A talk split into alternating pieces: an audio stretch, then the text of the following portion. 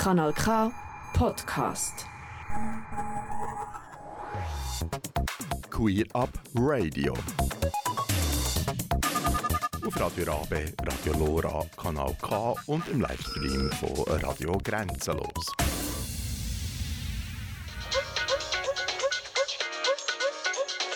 Queerbe, Queerbe, Queerbe. Eine Sendung von Queer Up Radio. Guten Abend und willkommen zu einer weiteren Ausgabe von Queerbeat, einem Format von Queer Up Radio. Queer Up Radio informiert und unterhaltet mit Interviews, Bericht, Talks und viel mehr rund um LGBTIQ plus Themen in der Schweiz und aus der ganzen Welt. Das Buchstabenrätsel LGBTIAQ steht für lesbisch, gay, bisexuell, transgender, intergeschlechtlich, asexuell und aromatisch sowie queer.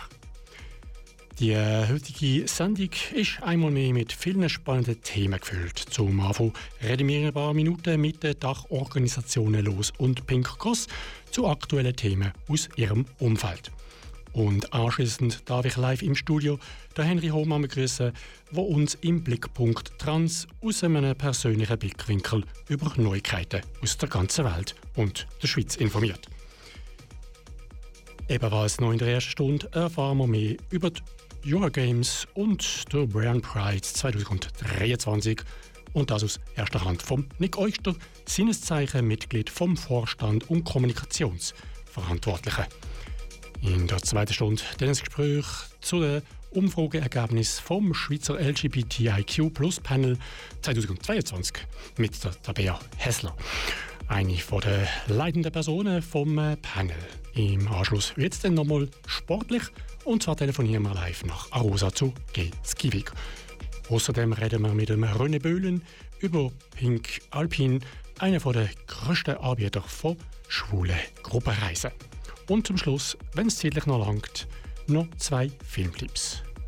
Trotz der vielen Beitrag dürfte dazwischen natürlich auch ein bisschen Musik nicht fehlen. Wie immer von queeren Künstlerinnen oder von MusikerInnen, die sich für queere Anliegen einsetzen. Und wir starten auch gerade schon mit Musik und zwar mit Musik von Ellie Money Police.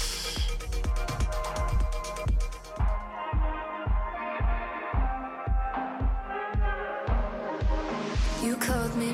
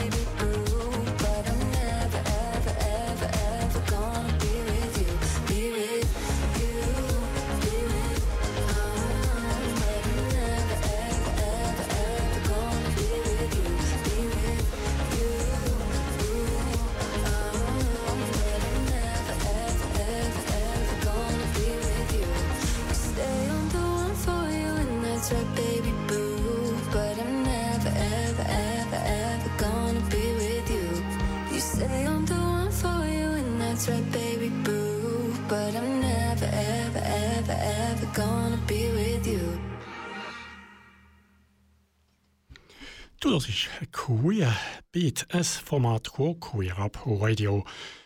Vor ein paar Tagen habe ich mich wieder mit der Alessandra Wittmer, Co-Geschäftsleiterin bei der Lesbenorganisation Schweiz, und dem Roman Heckli, Geschäftsleiter bei Pink Cross, einem Dachverband der Schwulen, unterhalten.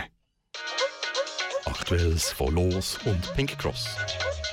Es freut mich, dass wir auch in diesem Jahr regelmäßig Aktuelles von der Dachorganisationen Los und Pink Cross aus erster Hand dürfen erfahren. Online verbunden bin ich jetzt mit der Alessandra und dem Roman. Hallo zusammen. Sally. Alex?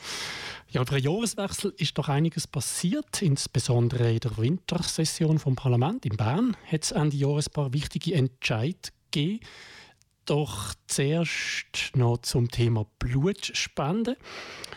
Anfang Dezember hat das Schweizer Rote Kreuz bekannt gegeben, dass künftig auch queere Männer sollten können Blut spenden und man darum bis Miss Medic eine Änderung der Blutspendekriterien beantragt. Von zwei vorgeschlagenen Varianten würde aber eine weiterhin zu einer Diskriminierung von schwulen und bisexuellen Männern führen. Das klingt jetzt alles ein bisschen kompliziert. Äh, Roman, kannst du unsere ZuhörerInnen aufklären, um was es konkret geht? Es ist eigentlich ganz einfach, ja. Äh, leider ist es immer noch so, dass halt Männer, die Sex mit Männern haben, dürfen nicht Blut spenden, außer sie sind äh, ein Jahr lang abstinent gewesen. Also es ist eigentlich immer ein faktischer Ausschluss. Und ich habe gerade heute einen Artikel gelesen von 1997 äh, von Pink Cross und dort haben wir also schon äh, gegen die Diskriminierung beim Blutsp Blutspenden gekämpft. Jetzt sind wir endlich an dem Punkt, wo es so aussieht, als äh, das SRK endlich den Schritt würde machen und wirklich die Blutspende, das, das Verbot für, für schwule und bisexuelle Männer aufhebt, so wie es ganz viele andere europäische Länder inzwischen auch gemacht haben. Kannst du wieder etwas sagen, was, was mit diesen zwei Varianten auf sich hat? Ja, die, bei der einen Variante, die ist immer noch Bullshit, weil ähm, sie dann einfach die Frist von einem Jahr dann zu vier Monaten abkürzen, aber äh, es ist einfach immer noch eine Ungleichbehandlung zwischen heterosexuellen und ähm, schwulen Männern oder queeren Männern. Ähm, die andere Variante wäre einfach in Gleichstellung, das heisst, alle dürfen Blut spenden, wenn sie in den letzten vier Monaten nur einen Sexualpartnerin hatten und keine wechselnde.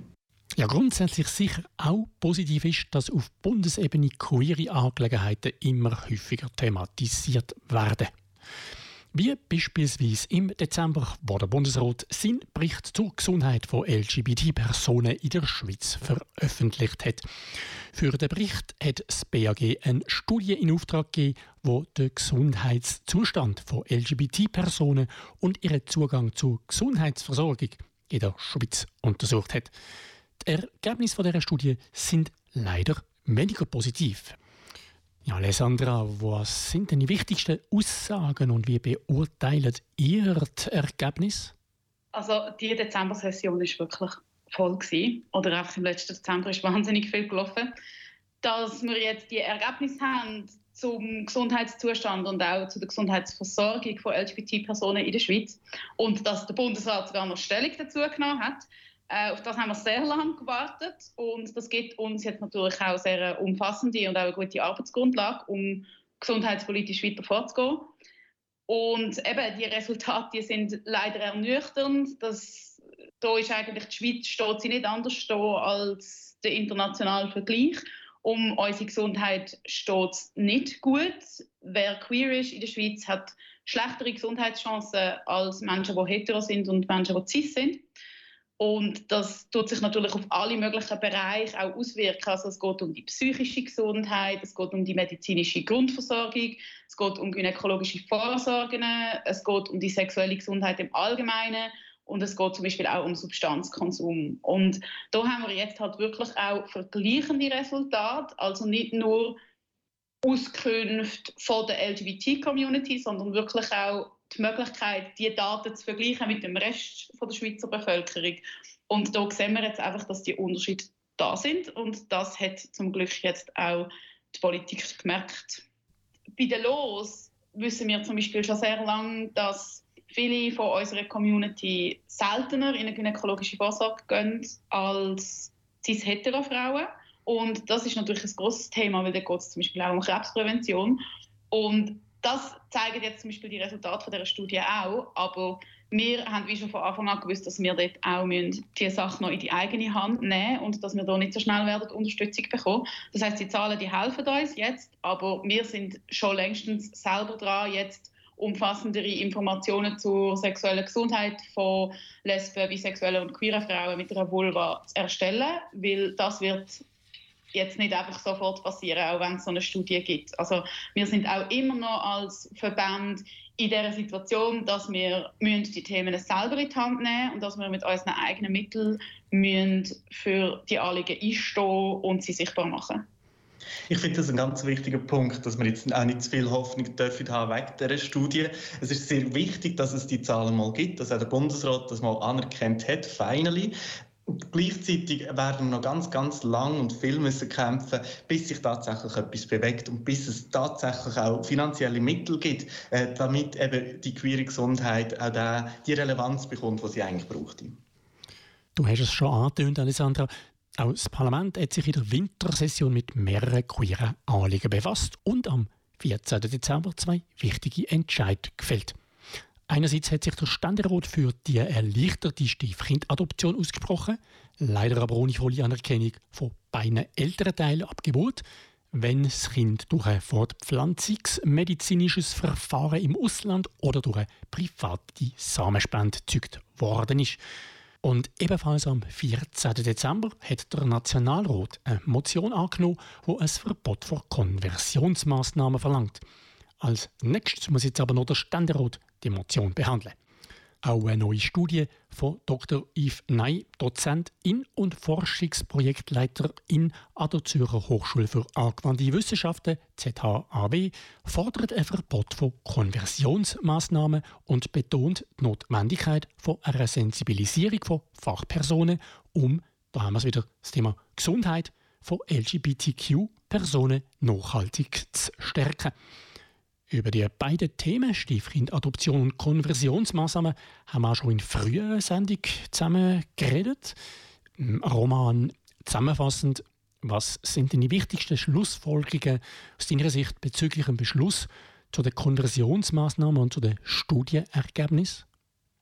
Ja, die, die Konversionsmaßnahmen sind ebenfalls in dem Text von 1997 schon vorgekommen. Und jetzt sind wir jetzt auch einen Schritt weiter. Ähm, die, die Studie die haben wir in Auftrag gegeben von Pink Cross, auch wieder mit dem Ziel, dass wir jetzt endlich mal eine Grundlage haben, um können aufzuzeigen, wie das eigentlich tatsächlich passiert. Es ist aber erstmal eine, eine Literaturübersicht. Das ist eigentlich eine Zusammenfassung von all dem, was es schon gibt. Ähm, ich habe jetzt hier nicht einzelne Beispiele, das würde gar nicht so viel bringen, aber man sieht, wie halt eben, es gibt diverse noch in der Schweiz, die eben so Konversionstherapien machen. Ähm, es, es ist, man kann das nicht einfach sozusagen nur in der, in der PsychologInnen oder so abschieben, sondern es sind halt viele also auch religiöse ähm, Gruppierungen, die dort äh, aktiv sind ähm, und auch, dass die halt international sehr gut vernetzt sind und entsprechend auch, auch halt sehr große finanzielle Mittel haben, um das irgendwie so durchzusetzen. Eigentlich die, Hauptaussage von dieser Studie ist, dass es eben Handlungsbedarf gibt, dass da der Gesetzgeber auch muss aktiv werden so ein Verbot äh, einführen und eben wirklich auch äh, die Sensibilisierung von, von all diesen Personen, die halt schlussendlich ähm, irgendwie mit, mit Opfern von, von äh, Konversionsmaßnahmen in Kontakt kommen so aus deiner eigenen Erfahrung, was denkst du, wie lange geht es jetzt noch? Hoffentlich nicht mehr so lange, wie es das erste Mal erwähnt worden ist. Ich glaube, es ist nicht mal so relevant, wie lange es noch geht, sondern die Frage ist halt wirklich, ob wir es auch durch den Ständerat durchbringen. Wir wissen, dass der konservativer ist. Gerade bei diesen Themen ist es manchmal schwierig. Irgendwie auch, auch liberale Leute aus dem Ständerat, äh, die haben etwas dagegen, wenn man etwas ins Strafgesetz hineinschreibt, obwohl wir eigentlich wirklich Opfer sind von Straftaten aus meiner Sicht. Entsprechend, ja, äh, wir werden sehr wahrscheinlich im Sommer wird es im Ständerat kommen und ich hoffe halt wirklich, dass wir es dort durchbringen. Nachher wird es noch zwei, drei Jahre gehen, bis wir dann tatsächlich ein Gesetz haben, das dann noch ins Parlament kommt. Ein Schritt weiter kann man glaube sagen, sind wir bei der Stiefkindadoption. Alessandra, kannst du uns hier nochmal euren Standpunkt zusammenfassen? Schrittli ist ein gutes Stichwort. Ähm, wenn es um die Absicherung von Kindern aus Regenbogenfamilien geht, sind wir momentan wirklich immer mit Schrittli unterwegs. Aber es sind eben doch auch Schrittli, die einem zuversichtlich stimmen, finde ich. Was jetzt passiert ist im Dezember, ist, dass der Ständerat eben auch noch der Vereinfachung von der Stiefkindadoption zugestimmt hat. Und da muss man wie mal wissen, dass das Stiefkind-Adoptionsverfahren das ist ja eigentlich nicht unbedingt geschaffen worden für Regenbogenfamilien, sondern das gibt es eigentlich für den Fall, dass eine alleinstehende Person oder ein verwitweter älterer Teil möchte mit der neuen Partnerin wieder eine Familie gründen und eben, dass die neue Person dann das Kind kann adoptieren und das ist ja jetzt bei einer Regenbogenfamilie, wo meistens zwei, manchmal auch mehr ältere Teile eigentlich bereitstehen für das Wunschkind, ganz etwas anderes. Und was jetzt eben passiert, ist, dass das Verfahren, das halt langwierig ist, wo man dann frühestens ein Jahr nach der Geburt vom Kind kann anfangen, verkürzt wird und dass so eben auch Kinder in Regenbogenfamilien viel schneller abgesichert können werden wir hätten uns natürlich gewünscht, dass auch die, der zweite Vorstoß, der diskutiert worden ist, auch noch durchkommt, wo es darum gegangen wäre, dass man eben alle Kinder ab Geburt direkt absichert. Und so weit sind wir noch nicht. Und bis dann tun wir uns über die kleinen Zwischenschritte freuen und hoffen, dass es dann auch mal in größeren Schritten vorangeht. Von der Bundespolitik wechseln wir doch jetzt noch in die Kantone, denn ähm, schon ein bisschen länger her ist die erste queere Kantonstagung in der Deutschschweiz, wo ihr zusammen mit TGNS am 16. November durchgeführt habt. Was sind die Ziele und die Inhalte von dieser Tagung und wie ist jetzt im Nachhinein äh, eures Fazit? Ich habe einen sehr guten Anlass gefunden, die erste queere Kantonstagung in der Deutschschweiz. Wir haben äh, über 80 äh, Personen einerseits wirklich aus der Politik und andererseits von LGBTIQ-Organisationen, auch von regionalen. Ähm, ich glaube, es hat einen spannenden Austausch gegeben, was ein grosses Ziel war, die Leute, eben, dass die sich auch kennen, auch in den Regionen, dass die halt wissen, auf welche PolitikerInnen sie gut können zugehen können, wenn sie ein Anliegen haben. Und das andere grosse Ziel war auch noch, dass man sie halt ein bisschen, ein bisschen sensibilisieren und weiterbilden ähm, zu verschiedenen Themen. Und da haben wir wirklich spannende Inputs gehabt. Ist gerade einer so präsent wo, zur Istanbul-Konvention und wie man die halt kann umsetzen kann. Und dass sie auch inklusiv ist, auch wirklich äh, für äh, LGBTIQ-Personen, dass man die dort ebenfalls in die Massnahmen eigentlich reinnimmt, wo eben ganz viel schlussendlich auf Kantonsebene ähm, umgesetzt wird bei der Istanbul-Konvention. Am Nachmittag haben wir noch eine Workshops gehabt, wo wir äh, diverse Themen diskutiert haben. Wir haben auch, zum Beispiel auch geschaut, halt, was kann man im Bereich Schulen noch machen, eben, weil das halt auch wieder ein kantonales Thema ist, ein Anliegen. Und ich glaube, dort haben wir einige Ideen mal so ein bisschen platzieren und jetzt in den nächsten Monaten wird es dort auch wieder darum gehen, dass wir die Leute, die gekommen sind, auch noch motiviert, dass sie wirklich aktiv werden. Ja, das ist eine gute Überleitung zum Blick in Zukunft. Das Jahr 2023 hat vor kurzem angefangen und Anfang des Jahres schaut man ja immer gerne ein bisschen voraus und setzt sich Ziele. Was sind denn eure geplanten Themen und Schwerpunkte in 2023? Ähm, wenn wir vielleicht auch mit der los, Alessandra? Also am Planen sind wir ja schon seit 2022, weil wir sind ja schließlich gut organisiert oder probieren es zumindest. Und dann passieren immer noch ganz viele Sachen, die wir nicht hätten können voraussehen Und das ist ja auch das Tolle und Spannende an unserer Arbeit. Ähm, was wir jetzt natürlich schon wissen, ist, dass jetzt eben gerade das Thema Gesundheit uns im nächsten halben Jahr noch ganz intensiv wird, wird beschäftigen.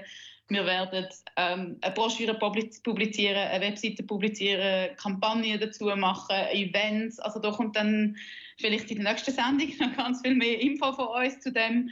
Ja, und dann eben ist der Januar schon immer der Moment, wo man in den Startlöchern sitzt und sich noch überlegt, was wann noch in welchem Monat passiert. Ähm, was wir sicher schon wissen, ist, dass am 6. Mai unsere GV stattfindet und dass wir im Spatsommer möchten ein Camp oder ein Lager veranstalten für die Los-Community. Da haben wir jetzt schon ganz viel cooles Feedback auch bekommen und sind jetzt das wirklich am konkret ausplanen. Ja, und dann findet ja auch noch die eine oder andere Pride statt der Sommer. Also uns wird definitiv neben all der politischen Arbeit, die wir zu tun haben, nicht langweilig. Und wie sieht das bei Pink Cross aus, Roman? Ja, politisch haben wir jetzt schon einiges diskutiert, wo uns auch dieses Jahr noch wird beschäftigen. Äh, und dann ist ein großes Thema natürlich auch noch die nationalen Wahlen im Herbst. Wir möchten dort auch wirklich auch diese Community mobilisieren, weil schlussendlich ist es halt entscheidend, wer in dem Parlament sitzt, ob wir Fortschritte erzielen oder nicht. Wir haben es jetzt ein paar Mal gehört, ja, der Ständerat macht halt einfach nicht vorwärts, will nicht. Und dann, dann bringen wir halt auch nicht vorwärts. Und ich glaube, dort wäre es wirklich das Ziel, ähm, dass wir da noch einen grossen Schritt können machen im nationalen Parlament und wirklich viele queerfreundliche PolitikerInnen reinwählen. Und dann haben wir auch noch ähm, natürlich unsere Mitgliederversammlung am 1. April und wir feiern dieses Jahr auch noch unser 30-jähriges Jubiläum. Juhu, es gibt ein Fest. Die Schwulen sind ja bekannt dafür, dass sie gerne festen. Und darum machen wir natürlich auch eine grosse Party und Abendessen und weiss nicht was alles rundherum. Voraussichtlich am 26. August. Da können wir uns ja darauf freuen, auf interessante Diskussionen in Politik und Gesellschaft, aber natürlich auch auf einige spannende äh, Events in der Ja, Community. die ein oder Genau. andere Überraschung kommt sicher auch noch dazu. Ja, Das denke ich mir doch bei euch zwei sowieso und bei dem ganzen Team hinter Pink Cross und los steckt und natürlich auch den anderen Dachorganisationen. Ja, wir hören uns sicher spätestens in zwei Monaten wieder. Alessandra und Roman an dieser Stelle. Aber vorerst mal für heute herzlichen Dank und bis bald. danke dir. Ich sage bis bald. Tschüss. Ciao. Ich habe mich in den letzten paar Minuten unterhalten mit der Alessandra Wittmer, Co-Geschäftsleiterin von der Lesbenorganisation Schweiz, Los und dem Roman Heckli, Geschäftsleiter von Pink Cross, einem Dachverband von der Schwulen und bei Männern. Queer Up Radio. Und als nächstes so bei Queerbeat berichtet dann der Henry Hohmann im Blickpunkt Trans über für ihn persönlich wichtige Schlagzeilen aus der ganzen Welt. Doch vorher noch Musik vom schwulen Künstler Theo, wo im Alter von 45 Jahren aus Russland hat müssen flüchten und heute in Finnland lebt. Der Theo kämpft für Menschen- und LGBT-Rechte in Russland und im Rest der Welt. Mit seiner Musik vermittelt er seinen Glauben an Gleichheit, Gerechtigkeit und dass Liebe Liebe ist. Nach seiner Flucht hat er zwei Monate auf der Straße zwischen Deutschland und der Schweiz gelebt. Der Theo hat eine Behinderung und muss darum umso mehr für seine Rechte kämpfen. Seine Botschaft: niemals aufzugeben. Da ist der Theo mit seinem Gay Power 2023 Remix. good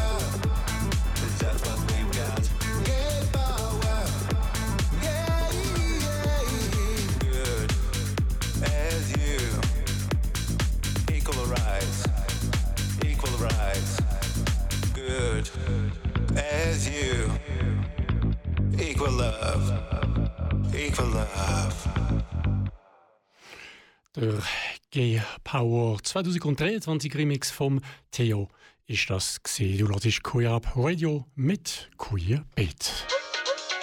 Blickpunkt Trans. Ja, es ist mittlerweile bereits einige Jahre her, seit dem letzten Blickpunkt Trans vom Transaktivist, ehemaligen Präsident und Mitgründer von Transgender Network Switzerland TGNS, Henry Hohmann. Umso mehr freut es mich, dass der Henry künftig auch wieder hier bei uns regelmäßig äh, bei Queer Up Radio ist und ich ihn darf begrüßen jetzt. Hallo, Henry. Hallo Alex, schön, dass ich wieder dabei sein darf. Immer wieder toll natürlich mit dir. Da im Studium bist du ja nicht ein paar Jahre weg gewesen, sondern wir haben einfach andere äh, Themen äh, mit dir in diesen, ich weiß gar nicht, vielleicht sind es zwei, drei Jahre Zwei Jahre, gesprochen. ja, ja. Genau. Ja, so, so als erste Frage, wie geht es dir, Henry, bei diesen eisigen Temperaturen? Naja, eigentlich ganz gut. Das Einzige, was mich stört, ist, dass die Straßen ein bisschen vereist sind und ich beim Velofahren ein bisschen mehr als sonst noch aufpassen muss, wenn ich mich in die Kurve lege. Aber sonst ähm, finde ich das gut. Besser als zu warm. Genau, und ich habe gesehen, vor sechs Jahren hast du ziemlich sicher noch älter gehabt. Dann bist du nämlich, gemäß deinem Facebook-Profil, auf der Kilimanjaro. Ja, genau. Das ist jetzt sechs Jahre her. Das stimmt, da war es sehr viel kälter und auch sehr viel höher als hier. Ja, kalte Temperaturen sind für uns in der Schweiz aber höchstens ein Luxusproblem. Und ganz sicher ist das auch keine schwierige Zeit für uns. Ganz anders für Transmenschen, denn die erleben momentan wirklich schwierige Zeiten. Von einem Minderheitsthema ist Trans in der letzten Zeit zu einem Thema geworden, das medial auf der ganz grossen Bühne anzutreffen ist. Und es ist ein Thema, das vorwiegend politisch rechter Hass und für stark zunehmende Gewalt äh, geworden ist. Die Rechtslage verbessert sich nur in Babyschritt. Vielleicht äh, müssen sogar manchmal Rückschritt äh, in Kauf genommen werden. Und vor allem in der westlichen Welt wird teils auch von einem Kulturkrieg geredet. Äh, ja, Henry, wirklich keine tolle Zeit, gell?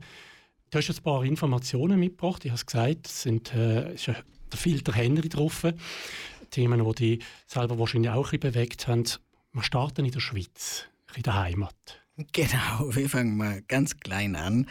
Ähm, ja, nochmal vielleicht zu den, zu den Themen. Ich habe einfach zwei Schwerpunkte. Einmal die Schweiz, einmal das Thema der dritte Geschlechtseintrag. Das hat ja äh, vor allem gegen Ende des letzten Jahres sehr bewegt. Und dann möchte ich so ein bisschen internationaler werden und mich ja auch ein bisschen fragen, wo kommt dieser Hass her, woher kommt diese Gewalt oder überhaupt dieses negative Interesse an diesem Thema kann das natürlich nur so anschneiden, aber ich möchte da so auf ein paar Punkte eingehen. Aber fangen wir mal in der Schweiz an. Ja, da hat uns der Bundesrat ähm, Ende Dezember noch so ein kleines Kuckucksei ins Nest gesetzt. Kurz vor Weihnachten kam endlich der seit vier Jahren vom Nationalrat geforderte Bericht über die rechtliche Anerkennung von nicht-binären Menschen heraus. Ähm, es ging also darum zu prüfen, ob im Schweizer Recht, ob und wie man im Schweizer Recht nicht-binäre Menschen sichtbar machen kann. Ergebnis des Ganzen, der Bundesrat lehnt diese Anerkennung durch die Einführung eines weiteren Geschlechtseintrages, also eines dritten Geschlechts, um es vereinfacht äh, zu sagen, rundweg ab. Also die gesellschaftlichen Voraussetzungen, das ist das Hauptargument gewesen, seien noch nicht äh, erfüllt, die Zeit sei noch nicht reif und die Diskussion stehe erst am Anfang. Ähm, das Gleiche gelte auch, also statt einen neuen Geschlechtseintrag einzuführen, ob es nicht auch die Möglichkeit gäbe, ihn ganz wegzulassen oder ähm, offen zu lassen. Ja, die Begründung des Bundesrates ähm, sagt eben, solche Änderungen hätten ganz erhebliche, weitreichende Konsequenzen. So müsse also die Bundesverfassung angepasst werden und auch diverse Bundesgesetze und kantonale Gesetze. Also ganz äh, schlagendes Beispiel vielleicht die Militär- und Ersatzdienstpflicht. Und das Ganze sei mit einem, wie es heißt im Zitat, erheblichen gesetzgeberischen Aufwand verbunden. Der Bundesrat verweist außerdem noch auf den technischen Aufwand ähm, bei der Anpassung von den Personenstandsregistern oder bei der Erfassung von Statistiken, wo eben nicht-binäre Menschen bislang natürlich überhaupt nicht vorkommen. Das alles ist gewiss so, das sehe ich auch. Aber das Ganze lässt in der Begründung halt zwischen den Zeilen durchscheinen, nein, das wollen wir gar nicht. Das ist viel zu viel Arbeit, das kostet zu viel und das für irgendeine höchst unbedeutende Minderheit, also ironisch gesagt. Oder wie es ein jetzt Ex-Bundesrat sagen würde, Kelluscht. Das heißt also, jede Person in der Schweiz muss sich weiterhin als männlich oder weiblich kategorisieren lassen. Nicht-binäre Menschen, die sich also weder dem einen noch dem anderen Geschlecht vollständig zuordnen möchten, bleiben damit rechtlich gesehen in der Schweiz weiterhin unsichtbar. Doch es gibt außer natürlich der Wut in unserer Trans-Community und dem Unverständnis selbst auch Unterstützung. Zum Beispiel sagte der Präsident des Schweizerischen Verbands für Zivilstandswesen, Roland Peterhans, Zitat, die Betroffenen sind nun einmal da und wir müssen etwas tun, um ihrer Situation gerecht zu werden. Das sind natürlich große und wichtige Worte, aber das ändert erstmal nichts daran. Viel wichtiger ist vielleicht noch, ähm, dass zurzeit ja auch eine Klage einer nicht-binären Person läuft, die zwei Pässe hat, den deutschen und den Schweizer Pass, und die im deutschen Pass den Eintrag keinen Geschlechtseintrag hat äh, und das eben auch in der Schweiz beantragt hat. Ähm, das erste, erstinstanzliche Gericht hat der Person Recht gegeben, interessanterweise.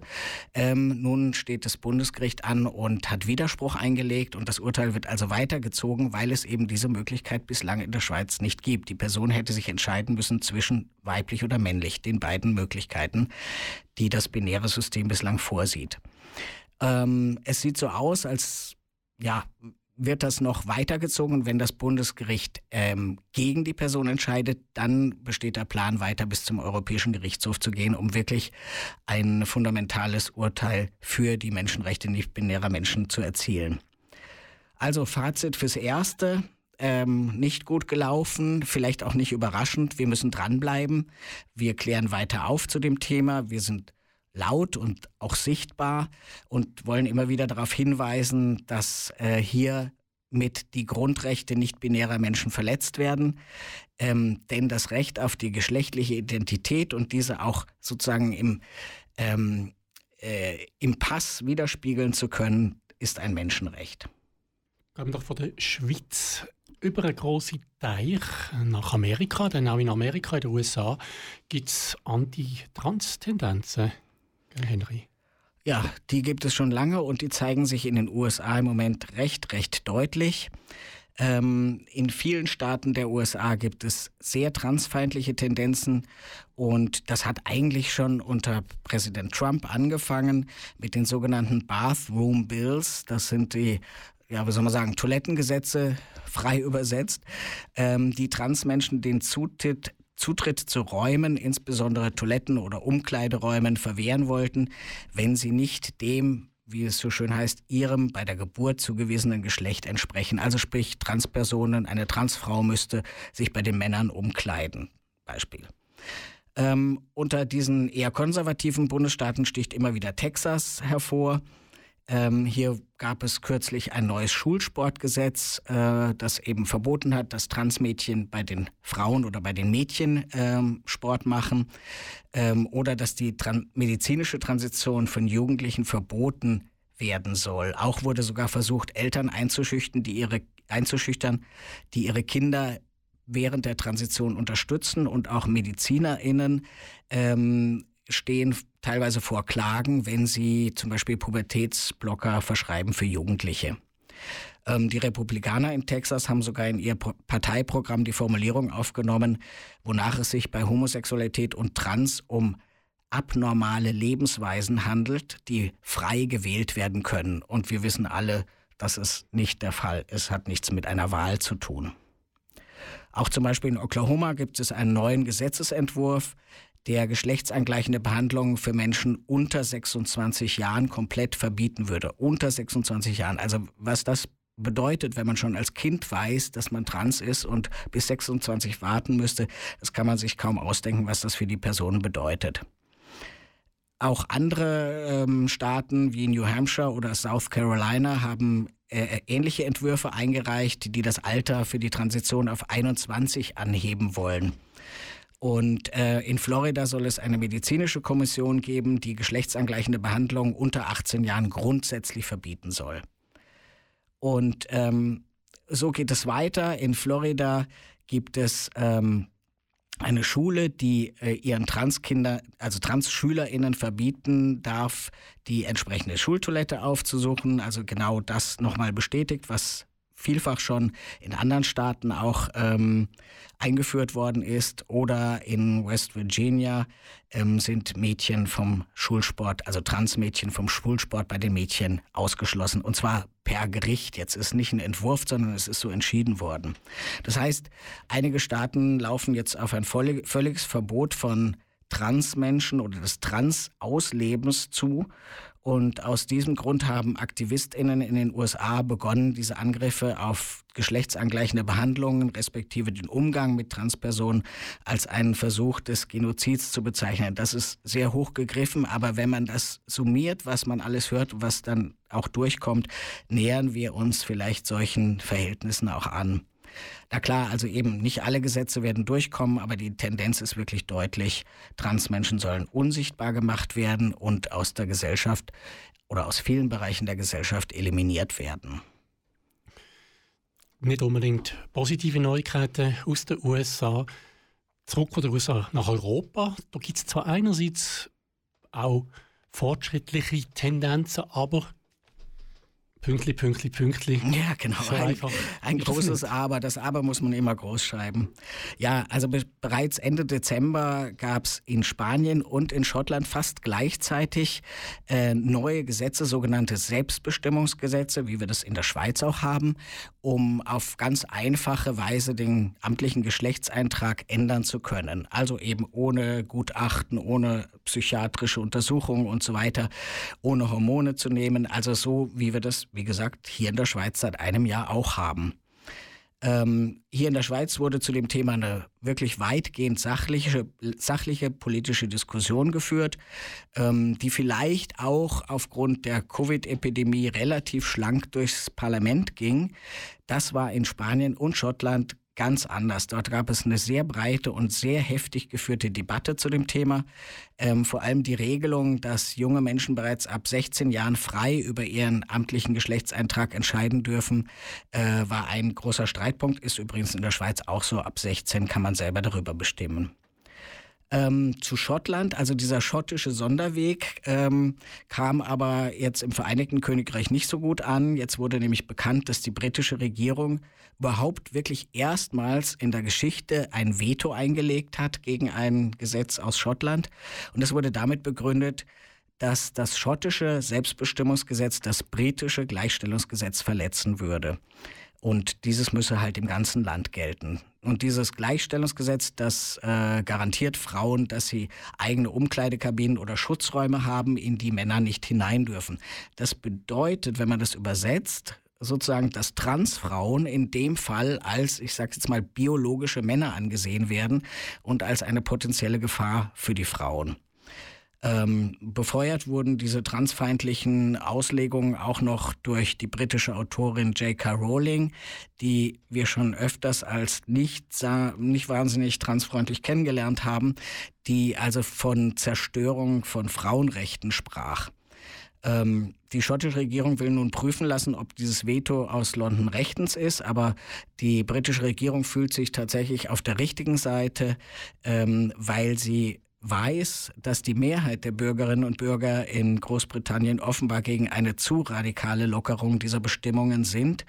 Ähm, laut einer sehr aktuellen Umfrage in Großbritannien sind 60 Prozent ähm, der Bürgerinnen dagegen. Es ist sehr interessant, dass wir in der Schweiz eine ähnliche Umfrage, diese Sotomo-Umfrage vor anderthalb Jahren etwa hatten, wo etwa die gleiche Zahl, 59 Prozent der Befragten dafür waren, dass Transmenschen genau diese Rechte erhalten sollen. Also es ähm, kann sehr unterschiedlich ausfallen.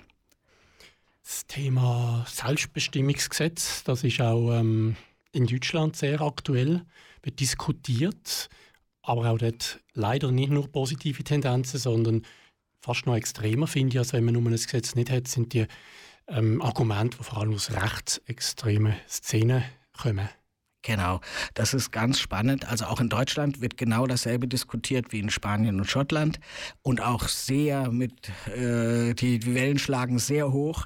Und ähm, es gab jetzt einen Bericht äh, der Tagesschau, die äh, mit der Überschrift gezielte Falschmeldungen über Transpersonen schüren den Hass ähm, auf die, so ein bisschen auf die Hintergründe aufmerksam gemacht haben. Also es ist tatsächlich so, dass Transfeindlichkeit äh, mittlerweile ein recht zentrales Thema in rechtsextremen Gruppen ist und auch Querdenker und bestimmte feministische Gruppierungen ähm, haben jetzt Minderheiten wie Transmenschen in ihr Feindbild aufgenommen. Und ähm, diese Diskussionen werden halt sehr einseitig und mit oft falschen oder irreführenden Behauptungen geführt. Also die Leute von der Tagesschau haben in ihrem Faktencheck das so ein bisschen durchgesiebt und ähm, das aufgelistet. Und ähm, ja, das Thema hat sich interessanterweise an einem Punkt ganz stark aufgehängt, dem Thema Frauensauna. Also ich meine, es geht darum, es geht um Selbstbestimmung für Transpersonen, es geht darum, ihnen grundlegende Rechte zu gewähren und das Ganze hängt sich darauf an, dass jetzt biologische Männer, nochmal in Anführungszeichen gesprochen, äh, Zutritt zur Sauna von Frauen bekommen. Und dort natürlich ähm, die Frage, warum dürfen die dahin? Das sind ja eigentlich keine Frauen und so. So, so wird das diskutiert. Also es ist nicht meine Meinung, nur um das ganz klar zu sagen.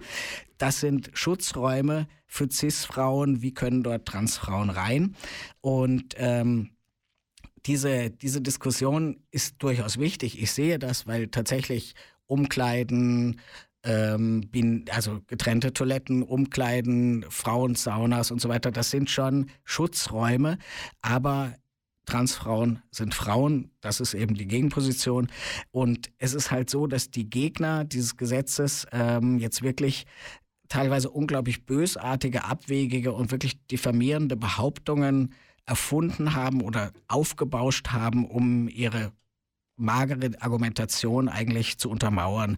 Also Transpersonen wird jetzt all das Böse unterstellt, was man vor Jahrzehnten äh, zum Beispiel Schwulen unterstellt hat, nämlich eine quasi kriminelle oder perverse Energie, die sie als Sexmonster karikiert. Also ich übertreibe jetzt natürlich auch ein bisschen, aber äh, angesichts der wirklich realen Fakten, die wir um sexualisierte Gewalt haben, ist es total abwegig, weil wir schon lange wissen, dass sexuelle Gewalt eben im Nahbereich, in der Partnerschaft, in der Familie überwiegend stattfindet und oder vielleicht in abgeschotteten Organisationen wie Vereinen oder auch den Kirchen, aber weniger in der Sauna, in Toiletten oder in Frauenräumen.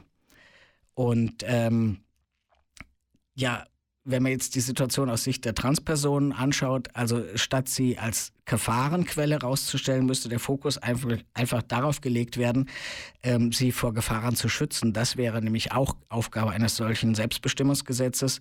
Und hier haben wir so eine gewisse, wirklich so eine klassische Täter-Opfer-Umkehr, dass die Gegner eben die Transpersonen zu ähm, Tätern machen und nicht zu Opfern, was sie in praktisch allen Fällen einfach sind. Äh, wir wissen, dass halt zum Beispiel die Übergriffe auf Transpersonen in den letzten Jahren ungeheuer zugenommen haben und ähm, sie eben, ja, tatsächlich wirklich Opfer sind. Äh, Statistiken, vor allem aus Berlin, haben jetzt unglaublich viele transphobe Taten ähm, erfasst und äh, die Werte steigen von Jahr zu Jahr. Also, Fazit, ähm, es sieht so ein bisschen so aus, als würde es einer großen, manchmal sogar wirklich international äh, vernetzten Gegnerschaft gelingen, mit eigentlich relativ wenigen Argumenten, Gesetzesvorhaben oder Schutzinitiativen für Transmenschen in eine ganz abwegige Di Diskussion zu führen, ähm, um diese zu stören oder manchmal wirklich solche Vorhaben abzuwürgen.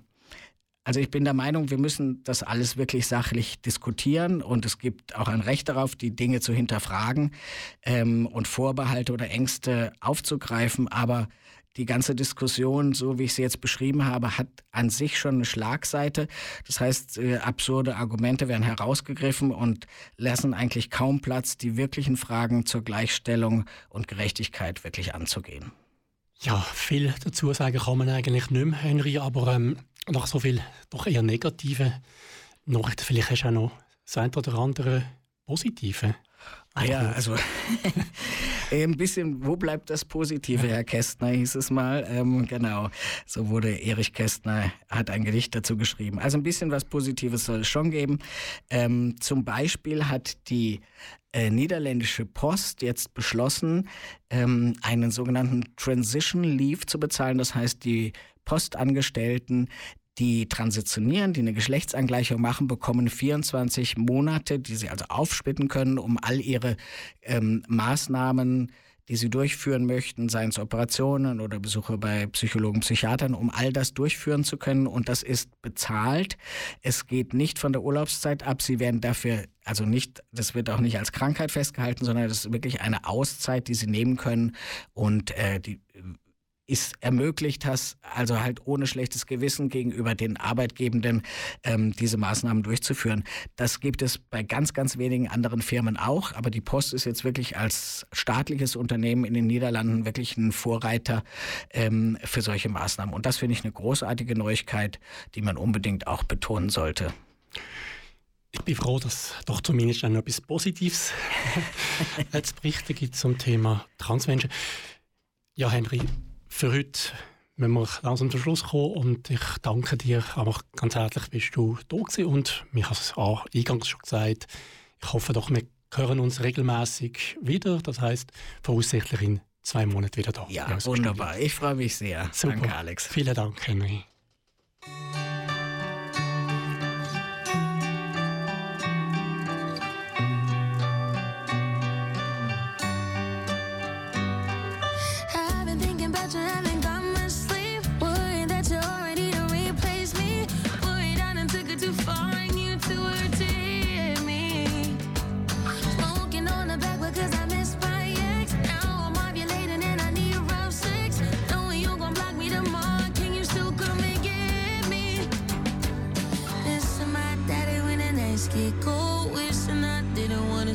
My soul. Wishing that it wasn't so hard, man. I'm on my knees.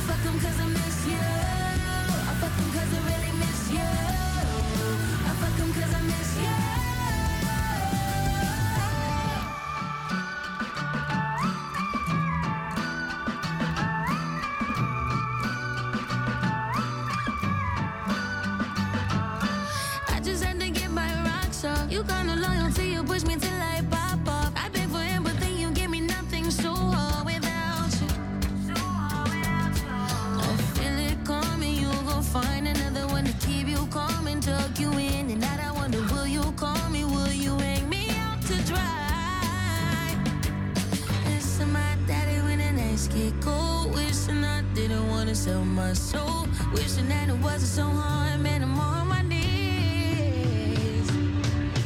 Get a rise out of watching you fall.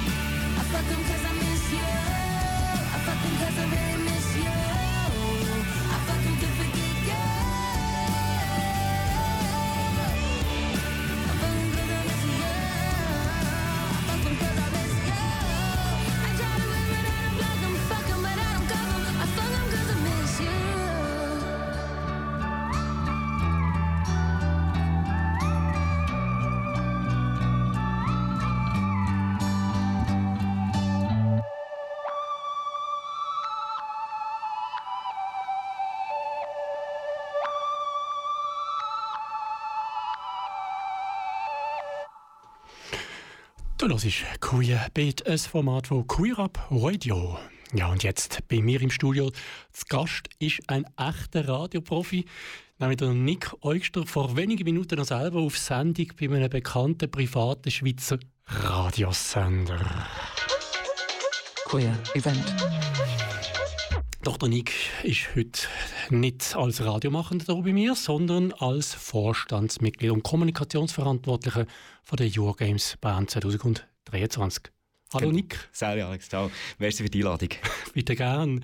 Ja, Nick, in ziemlich genau einem halben Jahr ist es soweit. Vom 26.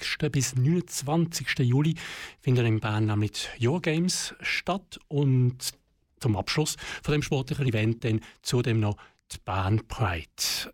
Es freut mich natürlich, dass du da gekommen bist, trotz dem langen Arbeitstag, dass du uns einen ersten Einblick in die Aktivitäten von dem Anlass kannst geben. Ich muss ja noch mal ein bisschen Auskunft geben. Die Regler hast du jetzt in den Hängen. genau, das kann ich könnte mal abstellen oder so, aber nein, kann man nicht. Denn wir wollen vor allem etwas hören von dir. Mhm. Ähm, vielleicht so als Einstiegsfrage, wie läuft es? Sind ihr im Plan unterwegs? Ja, wir hatten gestern äh, den ganzen Tag Vorstandssitzung gehabt. Wirklich von morgen um 9 Uhr bis am Abend um 5 Uhr durch alle Ressort durchgegangen, geschaut, was ansteht, was wir müssen machen müssen. Ähm, wo eben noch Fragen offen sind, wo wir schon gut unterwegs sind. Und wenn du fragst, ob wir im Plan sind, wir sind, also wir haben ähm, so eine Planung, was wir noch Anmeldungen möchten haben. Und, und dort stehen wir gut drin. Auch wenn wir es vergleichen, was vor einem Jahr ähm, Nijmegen hatte, die Austragungsstadt, die vor einem Jahr hat, die Eurogames ausgetragen. Das ist ja etwa gleich weit gewesen, wie wir jetzt. Also es kommt eigentlich gut. Wir sind gut unterwegs bezüglich Finanzierung. Das ist halt auch immer so ein Thema. Man muss halt das Geld zusammenbringen für so einen riesen Anlass. Ähm, wir haben jede Menge Leute, die sich melden als Volunteers. Wir suchen aber auch immer noch. Also man kann sich noch gerne melden über Eurogames 2026, äh, 2023.ch. Ähm, und äh, ja, es gibt natürlich noch viele Sachen, die offen ist. Also noch, wo man noch muss organisieren muss, wo, man, wo jetzt erst vorkommt. Ah, das müssen wir auch denken. Ah, das auch noch und so weiter. Aber das ist ja ganz normal ein halbes Jahr vorher. Genau, ich kann gerade sagen, wir haben ja noch ein bisschen Zeit. Bevor wir vielleicht noch mal ins Detail hineingehen, für die Leute, die jetzt gar keine Ahnung haben, die einfach das Wort hören, Games, tönt ein bisschen nach Spielen. Ich habe irgendwo schon erwähnt, dass es auch um Sport geht. Wenn das würdest in wenigen Sätzen versuchen zusammenzufassen. Die Eurogames, ja, das gibt es eigentlich schon lange. Also 1992 sind die ersten durchgeführt worden. Das wird vergeben ähm, von European Gay and Lesbian Sports Association. Die äh, vergeben das, wie das IOC ja irgendwelche Olympische Spiele vergibt, geben auch sie das an, an kandidierende Städte. Und äh, für 2023 hat es eben eine Gruppe aus Bern gegeben, die gefunden hey, komm, wir holen das auf Bern mal.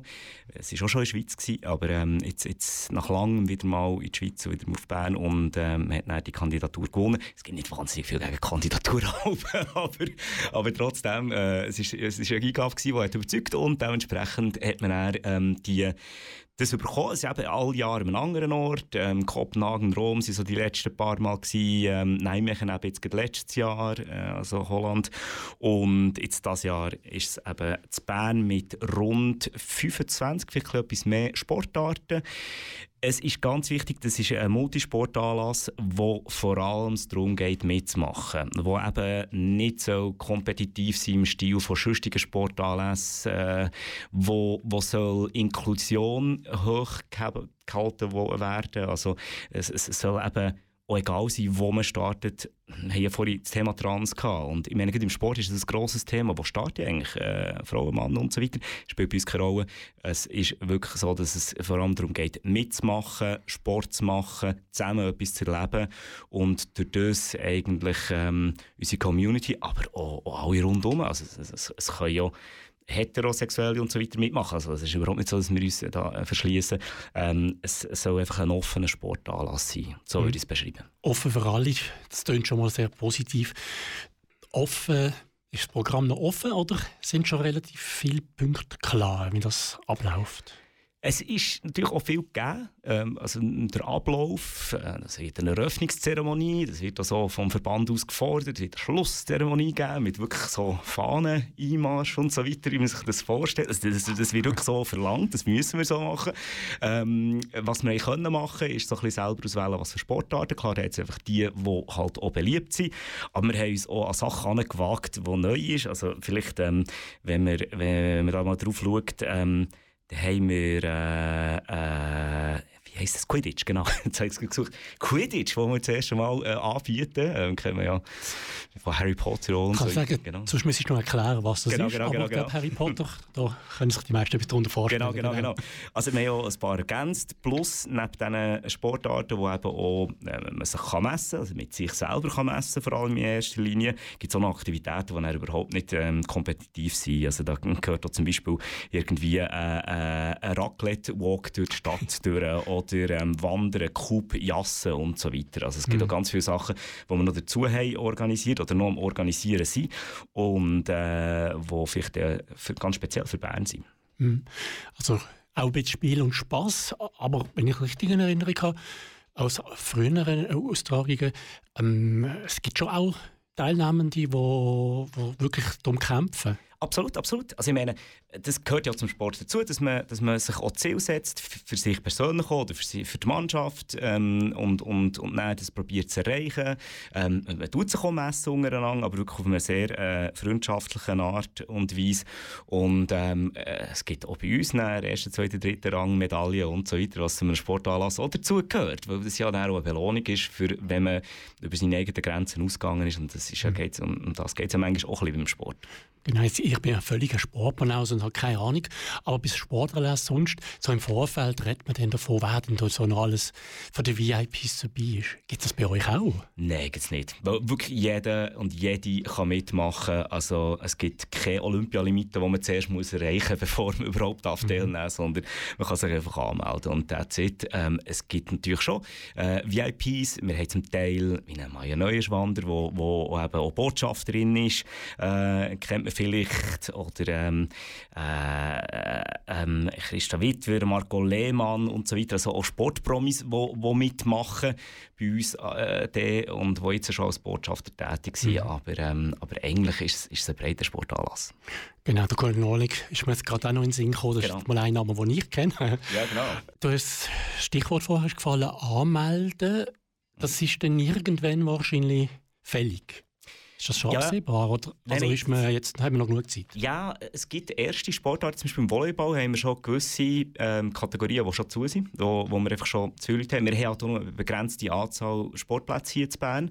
Es, also wir haben 25 Sportarten, da wird ja ziemlich alles in dieser letzten Juliwoche an Sportplätzen von uns beleidigt sein. Es ist zum Glück Sommerferien, also insofern ist, die, ist das so zur Verfügung, aber ähm, äh, wir werden die ganze Stadt Bern bespielen und stoßen dort gleich irgendwann mal an Grenzen. Das heisst, wenn wir mitmachen, dann ist es sicher gut, sich jetzt gleich mal anzumelden und äh, mal nachzuschauen, was es alles so gibt, wo man gerne mitmachen und so weiter und die Anmeldung dann mal checken.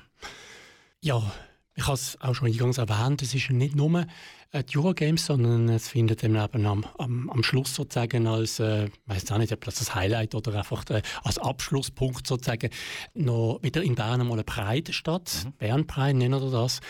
Dieses Jahr wird das von euch, also mit euch meine ich jetzt vom OK vom, von den Eurogames organisiert. Gibt es da schon Informationen, was dort so geplant ist? Ja, genau. Das ist ja, also es hat ja auch schon eben Pride, gab Pride West mal da gewesen. Wir haben schon mal, ähm, ich glaube zwei es schon gegeben. Ähm, es ist insofern nicht ganz etwas Neues, aber äh, wir haben gefunden, es ist wieder mal Zeit dafür und wir würden eigentlich am liebsten auch gerne so ein bisschen den Impuls geben für etwas Regelmäßiges, was ja eigentlich schon komisch eigentlich die Stadt, wo das Parlament ist, wo unsere ganze Bundesregierung ist, hat selber keine Pride. Es ist Zeit, dass Bern auch Pride bekommt und es ist wunderschön, wie im Moment in der ganzen Schweiz überall Prides aufploppen, äh, Bio, Chur, ähm, im Wallis und so weiter. Aber auch Bern braucht eine und wir gefunden, komm, wir machen jetzt dort als Abschluss eine. Das ist sicher auch toll für unsere BesucherInnen aus dem Ausland, die an die Eurogames kommen.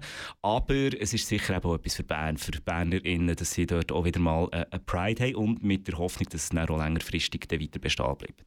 Im Moment ist es wirklich so, es wird äh, von, von dem Vorstand Eurogames organisiert, äh, natürlich mit, mit Leuten, die sich auch spezifisch um Pride ähm, tun, äh, auch, auch kümmern.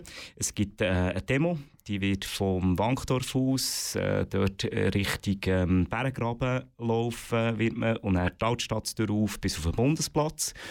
Und auf dem Bundesplatz ist dann die grosse, das grosse Breitfest, wo zugleich eben auch die Abschlussveranstaltung von der Eurogames wird sein. Also dort wird es auch noch äh, den, den, Abschluss von dem, von dem Sportanlass geben. Aber natürlich auch eben politische Reden. Es wird äh, tolle Konzerte geben, DJs etc. Da sind wir schon recht weit. In, aber kann ich leider noch nicht äh, verraten. Aber wir haben schon recht schöne ähm, auch KünstlerInnen können buchen und äh, äh, das wird wirklich ein cooles, cooles, cooles Fest auf dem Bundesplatz. Und kommt eben äh, eine Demo dort durchab, wo man sich aber ein bisschen anders muss vorstellen als vielleicht irgendwie äh, Zürich Pride oder so. Also wir werden keine Lastwagen haben und so weiter. Das passt echt nicht in Bern rein. Äh, das ist auch nicht die Idee. Es soll wirklich äh, eine politische Veranstaltung sein. Wir haben ja gesagt, auf dem Pride-Umzug werden wir keine Sponsoren haben. Ähm, also es gibt keine Sponsorenwege und weiss nicht was und so weiter. Das, äh, das wollen wir nicht. Ähm, es wird Sponsoren haben auf dem Bundesplatz, weil irgendwie muss ja dann gleich äh, eine Bühne und, und die KünstlerInnen und so auch finanzieren. Ähm, aber im politischen Teil wollen wir es wirklich sponsorenfrei machen. Und darum, also ja, nicht irgendwie mit der Erwartungshaltung kommen, es wird Bern eine Zürich Pride geben. Das, ähm, das möchten wir nicht, das ist nicht das Ziel. Ähm, finde, das ist auch überhaupt nicht gegen Zürich Pride. Ich finde das eine, eine coole Pride, aber ähm, äh, wir machen hier etwas anderes. Genau. Mhm. Trotzdem noch eine, eine kritische Frage eigentlich zu dem Thema, was du schon ein bisschen angesprochen hast. Es ist auch Kritik laut geworden, dass, dass die Bahnbreite dann eben doch zu kommerziell ist. Wir kennen das von Zürich, dort ist es ja jedes Jahr ein, ein Thema. Ähm, es haben sich auch ein Leute abgespalten. Und wenn ich das so ein bisschen anschaue, wer, wer äh, hinter dem OK steht bei euch, dann sind es doch hauptsächlich, wie sind Cis-Männer, immerhin eine Frau, wenn ich das richtig gesehen habe. Ja, aber Zeit, ist, äh, äh, die, die Zeit ist im Moment nicht aktuell. Okay, hey, zum Glück wieder mehr. Super. ähm, vielleicht willst du gleich noch etwas sagen, ganz generell. Nein, unbedingt, zu- unbedingt. Das ist uns sehr wichtig. Ähm, also die Sache ist ja wirklich halt, es, es, es kommt aus ähm, der Eurogames-Organisation raus. Was es halt ein bisschen, äh, insofern ein bisschen eine Richtung hat, äh, hat gezogen, äh, durchaus. Und es gibt äh, natürlich viele Leute, die wo, wo, ihre eigene Idee haben, wie das so eine Band Pride soll sein. Und das ist auch gut so. Also das äh, verstehe ich völlig. Ähm, es hat Leute gegeben, die dann gesagt mir ist es wichtig, dass meine Idee umgesetzt wird und wenn sie nicht so umgesetzt wird, dann mache ich nicht mit. Finde ich sehr konsequent. Kann man durchaus machen. Also das sind die Veränderungen, die du vorher hast angesprochen ähm, Es hat auch, auch entsprechende Forderungen gegeben, wo wir dann haben auch gefunden ja, das, das, das tut uns auch zum Denken anregen, hat uns dann ähm, auch zum Beispiel dazu gebracht, dass wir jetzt ein, ein Advisory Board gemacht, wo, wo die LOS, Pink Cross, States Hilft, HAB, äh, Queer Mittelland, Interaction, Regenbogenfamilie und TGNS drin sind. Also wir haben alle grossen Verbände ins, äh, ins Boot geholt, für uns auch zu helfen und, und, und zu garantieren, dass wir eben divers und, und äh, die ganze Community abbildend sind.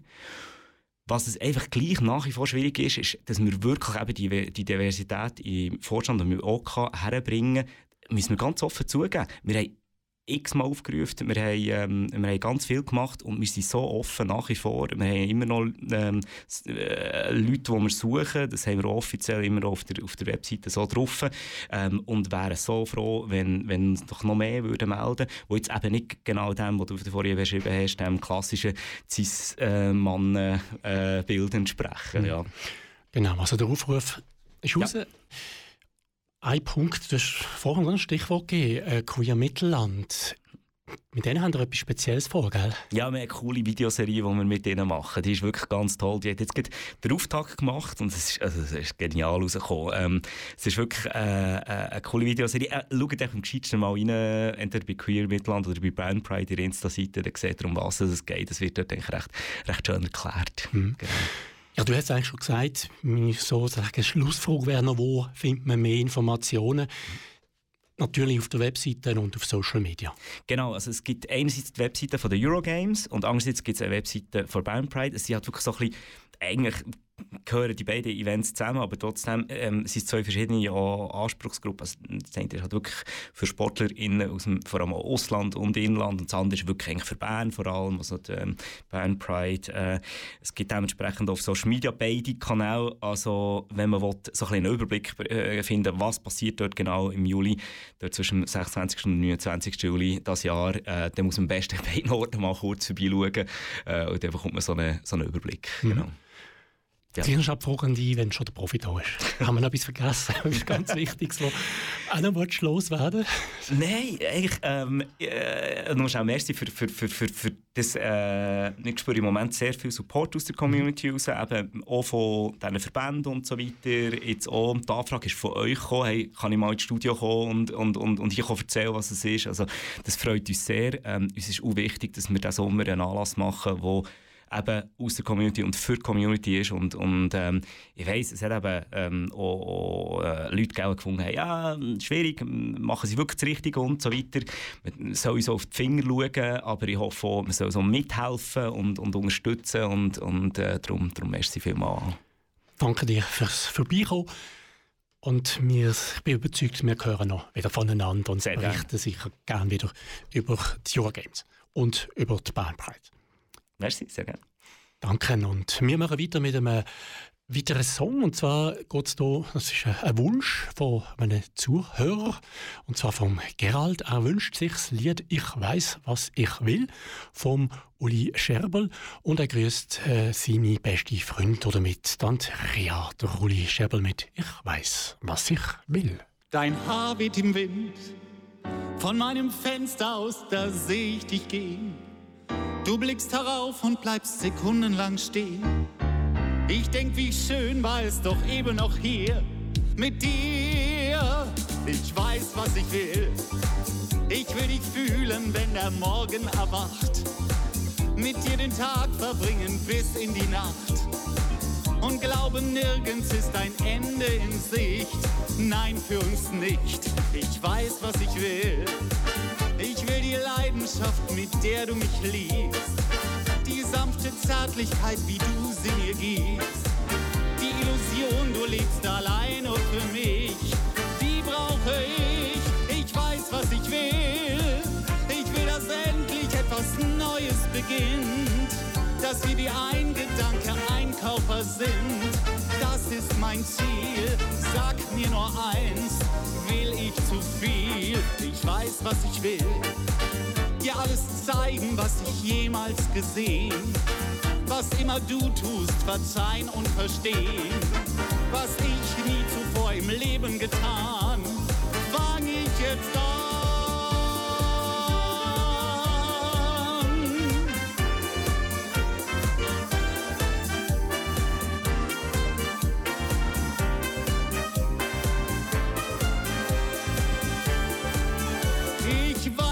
Ich will. Ich will dich nie mehr aus den Augen verlieren. Deine Hände sanft und weich auf mir spüren. Glauben daran, dass es auch so weitergehen kann. Noch kann ich dich sehen. Mit schnellem Schritt gehst du die Straße entlang. Mit deinem so vertrauten, zärtlichen Gang. Ich denk, wie schön war es doch eben noch hier mit dir. Ich will. An einem leeren Strand allein mit dir sein. Und alles tun, was man so tun kann zu zweien. Und kein Gedanke von uns bleibt ungesagt. Nichts wird vertagt. Ich weiß, was ich will. Wie ein Zigeuner durch die Welt mit dir ziehen. Dem ganzen Zirkus dieses Daseins entfliehen. Und alles das, bis uns die Sinne verwehen. Was ich will. Ich will, dass jede Nacht zum Karneval wird. Dass jeder Weg nur zueinander uns führt. Das ist mein Ziel. Sag mir nur eins. Will ich zu viel? Ich weiß, was ich will. Ich will dich ganz und gar und immer um mich. Was uns im Weg steht, ja, das ändere ich. Ich hab noch nie im Leben Berge versetzt.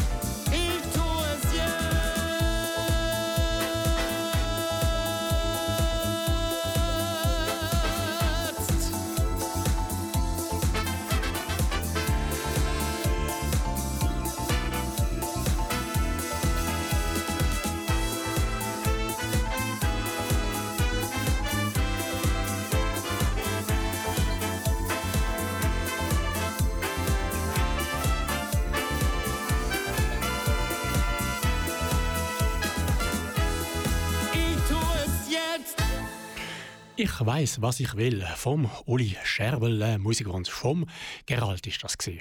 Und äh, wir sind auch schon längstens über die Halbzeit von der heutigen Ausgabe von Queerbeet angelangt. Queer Up Radio. Auf Radio Rabe, Radio Lora, Kanal K und im Livestream von Radio Grenzenlos. Ja, Im letzten Jahr hat es in der Schweiz mehrere gesetzliche Änderungen gegeben zugunsten von lesbischen, schwulen, bisexuellen, trans, intergeschlechtlichen und queeren, kurz LGBTIQ-Personen. In 2022 ist der für alle in Kraft treten und damit verbunden der Zugang zur gemeinschaftlichen Adoption, zur künstlichen Befruchtung und erleichterten Einbürgerung von gleichgeschlechtlichen Paaren. Außerdem können trans- und intergeschlechtliche Personen den Geschlechtseintrag in offiziellen Dokumenten einfacher ändern lassen. Was haben solche Entwicklungen für Auswirkungen auf queere Menschen? Wie fühlen sich LGBTIQ-Plus-Personen in der Schweiz? Wo erfahren sie Unterstützung, wo Diskriminierung? Inwieweit fühlen sie sich ähm, in der Schule, an der Uni und am Arbeitsplatz akzeptiert? Die Beantwortung von diesen Fragen das ist das Ziel vom Schweizer LGBTIQ-Panel. Es handelt sich dabei um eine sogenannte Längsschnittstudie, die jährlich die Situation von LGBTIQ-Personen in der Schweiz erfasst. Geleitet wird das Panel von den beiden SozialwissenschaftlerInnen Dr. Tabea Hessler und Dr. Leila Eisner von der Uni Zürich. Die erste Umfrage gestartet haben die beiden im Jahr 2019. Vom Januar bis August 2022 hat bereits die vierte Befragung stattgefunden und seit wenigen Wochen liegen die Ergebnisse vor.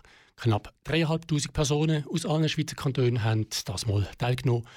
Wie in der Vergangenheit handelt es sich bei den teilnehmenden Personen sowohl um Menschen, die sich als LGBTIQ bezeichnen, als auch um cis-heterosexuelle Menschen, also um Personen, die sich als heterosexuell bezeichnen und sich mit dem bei der Geburt zugewiesenen Geschlecht identifizieren.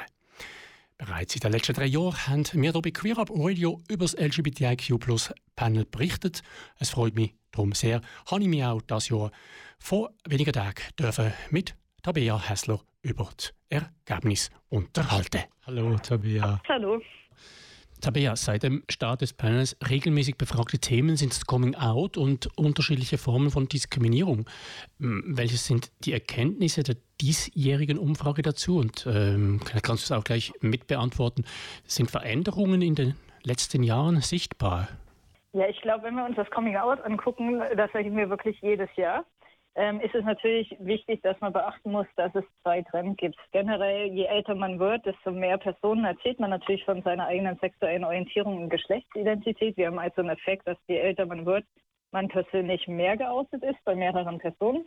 Aber wir haben zusätzlich noch einen Generationseffekt. Das heißt, zu einer Zeit, wo Homosexualität oder auch ähm, wenn jemand transgender war, das negativer gesehen war oder teilweise verboten war, hat man sich natürlich generell einfach viel, viel weniger geoutet. Was wir sehen, wenn wir jetzt einfach querschnittlich auf alle Daten gucken, ist gar nicht so starke Veränderungen. Wir sehen sogar, dass wir jetzt Teilnehmende haben, die prinzipiell ein bisschen weniger geoutet sind als ganz am Anfang von unserem Panel. Das liegt wahrscheinlich daran, dass wir jetzt einfach auch Personen erreichen oder besser erreichen, die weniger mit der LGBT-Community verknüpft sind, die weniger aktiv sind und deswegen noch sehr selektiv mit ihrem Outing ausgehen. Was recht stabil ist, wenn wir uns einfach die Zeiten oder die Daten zum Coming Out anschauen, ist, dass der Freundinnenkreis immer am tolerantesten ist. Auch in der Familie und im Bekanntenkreis sind viele out. Was wir aber sehen, ist, dass in der Schule, Uni und Arbeit weiterhin fast jede zweite Person, die eben trans oder inter ist, nicht geoutet ist. Und auch bei sexuellen Minderheiten ist das ein Kontext, wo Leute noch sehr, sehr stark abwägen, ob sie out sind oder nicht. Wenn wir jetzt überlegen, dass wir in den verletzten Jahren große Referenten hatten zum ähm, Erweiterung des Antidiskriminierungsgesetzes oder der Ehe für alle, ist es doch erstaunlich, dass diese Referenten sich noch nicht so wiedergeschlagen haben, dass die Leute jetzt deutlich stärker aus sind, als das 2019 der Fall war. Dann vielleicht noch zum Thema Diskriminierung. Siehst du da auch Veränderungen oder was sind denn die wichtigsten Formen, die da angegeben werden, äh, in denen Diskriminierung erlebt wird? Zum einen, was wir jedes Jahr finden im Thema Diskriminierung, ist, dass Angehörige geschlechtlicher Minderheiten, darunter fassen wir Transpersonen, intergeschlechtliche Personen, nicht-binäre Personen, deutlich mehr Diskriminierung erfahren als Angehörige sexueller Minderheiten, also zum Beispiel schwule Männer, lesbische Frauen, bisexuelle oder auch pansexuelle Personen. Wir sehen dann auch, dass eben Diskriminierung recht breit ist und sehr viele verschiedene Formen haben kann. Das fängt an mit Witzen, nicht ernst genommen werden, geht über Mobbing, körperliche Gewalt bis hin auch zur sexuellen Belästigung. Hier sehen wir, dass natürlich subtilere Formen deutlich stärker verbreitet sind. Zum Beispiel berichten 70 Prozent der Angehörigen sexueller Minderheiten und fast vier von fünf Personen, also 80 Prozent der Angehörigen geschlechtlicher Minderheiten, dass sie Witze über LGBT-Personen gehört haben. Wir sehen jedes Jahr, dass sich trans- und intergeschlechtliche und nicht-binäre Personen deutlich weniger ernst genommen fühlen. Das ist also etwas, was sehr oft wird ihnen ihre Identität noch abgesprochen. Bei homo- und bisexuellen Personen ist das jede zweite Person, die das sagt. Und wenn wir uns sexuelle Belästigungen angucken, dann finden wir, dass diese vor allem durch Männer stattfindet. Das heißt, sind die Täter oft Männer und sehr, sehr selten Frauen. Jetzt aus vorangegangenen Erhebungen ist schon bekannt, dass ähm, LGBTIQ plus Menschen insbesondere im Arbeits- und Bildungskontext sich nur mäßig unterstützt fühlen. Das ist auch ein Grund, dass ihr einen Schwerpunkt auf die aktuellen Erfahrungen in diesem Umfeld gelegt habt. Welche sind die wichtigsten Erkenntnisse aus der neuesten Umfrage hierzu? Was wir sehen, ist, dass bei schwulen, lesbischen und bisexuellen Personen ungefähr jede fünfte oder mehr als jede fünfte Person Diskriminierung in der Schule, in der Universität oder Arbeitsplatz im letzten Jahr erfahren hat. Wenn wir uns trans, intergeschlechtliche oder nicht-binäre Personen anschauen, dann ist das fast jede zweite Person. Das heißt, sämtliche Kontexte sind Kontexte, in denen Personen sehr oft noch Diskriminierung ausgesetzt sind. Was wir weiterhin sehen, ist, dass viele Personen nicht wissen, wo sie bei Diskriminierung Unterstützung und Support erhalten würden. Das heißt, hier ist es eben ganz, ganz wichtig, dass Angebote geschaffen werden, sichtbar gemacht werden und eben auch die Rolle von cis-heterosexuellen Allies, das heißt Personen, die selber vielleicht nicht der LGBT-Community angehören, aber die wirklich bei Witzen einschreiten, bei dummen Sprüchen einschreiten und auch ganz klar sofort signalisieren, zum Beispiel mit einer Regenbogenflagge oder anderen Signalen, dass man einfach sagt, wir sind tolerant, wir, uns ist das wichtig, dass sich alle unabhängig von der sexuellen Orientierung und Geschlechtsidentität wohlfühlen. Und genau diese Signale fehlen eben immer noch. Und das macht es dann auch queeren Personen, die Diskriminierung in der Schule, auf der Arbeit oder in der Uni erleben, sehr, sehr schwer, da wirklich Hilfe und Unterstützung zu holen. Und was auch wichtig ist, es gibt ja Statements, Diversity Statements bei vielen Universitäten, bei vielen Firmen. Es reicht aber nicht nur, diese Statements zu haben, sondern das muss eben auch aktiv der Lehrerschaft, den Mitarbeitenden etc. Ähm, kommuniziert werden. Und da sind eben auch Weiterbildung und Trainings ganz, ganz elementär, um da eine Veränderung zu bewirken. Ein weiterer Abschnitt des Panels, das befasste sich mit dem äh, subjektiven Wohlbefinden, der Gesundheit und dem auch spezifisch jetzt gefragt nach Substanzkonsum von den Teilnehmenden. Äh, gerade die Gesundheit, auch ein Thema, das kürzlich vom Bundesrat im Rahmen eines Berichts aufgegriffen wurde. Äh, wie steht es gemäß eurer Umfrage um die Gesundheit von LGBTIQ-Personen in der Schweiz? Ja, wir finden auch dieses Jahr wieder ein deutliches Gefälle, dass es Angehörigen geschlechtlicher Minderheiten wie trans, nicht-binären Personen oder auch intergeschlechtlichen Personen deutlich schlechter geht als Angehörigen sexueller Minderheiten wie schwulen, lesbischen und bisexuellen Personen und auch wie cis-heterosexuellen Personen. Ähm, das ist etwas, was uns wirklich beunruhigt, ähm, gerade weil eben trans- und intergeschlechtliche und nicht-binäre Personen auch deutlich mehr Diskriminierung erfahren. Ähm, hier ist also ein großer Bedarf, dass man mehr Unterstützungsangebote bringt und vielleicht eben auch Antidiskriminierungsnormen erweitert, dass Geschlechtsidentität besser verankert und geschützt wird. Was wir finden im Thema auf äh, Substanzkonsum ist, dass generell Angehörige geschlechtlicher Minderheiten weniger Alkohol trinken als Angehörige sexueller Minderheiten oder auch bis heterosexuelle Personen. Ein Grund könnte auch sein, dass man sich eben in solchen Kontexten vielleicht auch manchmal unsicher fühlt oder Angst hat um die Sicherheit. Was wir andererseits finden, ist, dass der Drogenkonsum bei Angehörigen geschlechtlicher Minderheiten etwas erhöht ist im Vergleich zu Angehörigen sexueller Minderheiten. Angehörige sexueller Minderheiten wiederum konsumieren etwas mehr Drogen als unsere cis-heterosexuellen Personen. In einer zusätzlichen Studie habt ihr auch spezifisch Auswirkungen des Referendums zur Ehe für alle untersucht. Kannst du uns auch hierzu ein paar Einblicke in die Ergebnisse geben? Was wir finden, ist, dass einerseits ähm, sowohl LGBT-Personen als auch unsere cis-heterosexuellen Teilnehmenden sehr stark mit der Ja- und der Nein-Kampagne konfrontiert wurden. Diese waren also sehr, sehr präsent in den sozialen Medien, in den normalen Medien, aber auch äh, natürlich auf Plakaten, in Bahnhöfen und auf der Straße. Einerseits haben die queere Community die Ja-Kampagne als sehr empowernd erlebt, aber das Engagement für die Ja-Kampagne, indem man eben zum Beispiel Unterschriften gesammelt hat, indem man sich ähm, auf die Situation von queeren Menschen aufmerksam gemacht hat, hat natürlich dazu gesorgt, dass man auch eine Zielscheibe von Hasskommentaren werden konnten. Und das ist was, was wir eben auch gesehen haben, dass Personen gesagt haben, diesen Hass und diese Ablehnung, die man auf einmal ganz offen gehört hat und ähm, die eben auch sehr stark in den Medien thematisiert wurde, hat natürlich sehr starke negative gesundheitliche Auswirkungen gehabt. Im Vergleich zu anderen Ländern wie zum Beispiel Australien und Irland, wo es eben auch eine Abstimmung zur Ehe für alle gab, hat die Schweiz aber es geschafft oder auch die LGBT-Community in der Schweiz es geschafft, diese negativen Auswirkungen recht gut abzufedern, indem man eben wirklich ein Angebot hatte, dass die Community sehr stark engagiert war, sehr viel zusammengearbeitet hat, was eben als sehr empowernd erlebt wurde und indem es eben auch wirklich psychologische Beratungsangebote gab, um dann Leute, die vulnerabel waren, zu unterstützen. Wir werden später hier nochmal genau reingucken. Wir hatten ja noch eine Studie, wo wir sowohl Umfragen oder Fragebögen äh, uns ausfüllen lassen haben, als auch uns Haare geschickt bekommen haben von ca. 400 Personen. Und das erlaubt uns zu sehen, wie sich der Stress, der biologische Stress wirklich in dem Referendum verändert hat. Aber hierzu werden wir die Daten erst später veröffentlichen, da sind wir noch dran. Jetzt trotz der Verbesserungen, unter anderem beispielsweise der Ehe für alle, in den letzten Jahren bleibt auch in Zukunft noch einiges zu tun, das hört man immer wieder, um die Situation von LGBTIQ-Personen in der Schweiz zu verbessern. Und dies zeigen auch Antworten einer Seminararbeit, die erstellt wurde. Was wünschen sich queere Personen denn so für die Zukunft? Leo Theising hat ähm, in Zusammenarbeit mit uns äh, geguckt, wo LGBT-Personen die größten Herausforderungen sehen. Was ähm, sehr oft genannt war, war natürlich weiterhin der Abbau von Diskriminierung als sehr zentrales Ziel.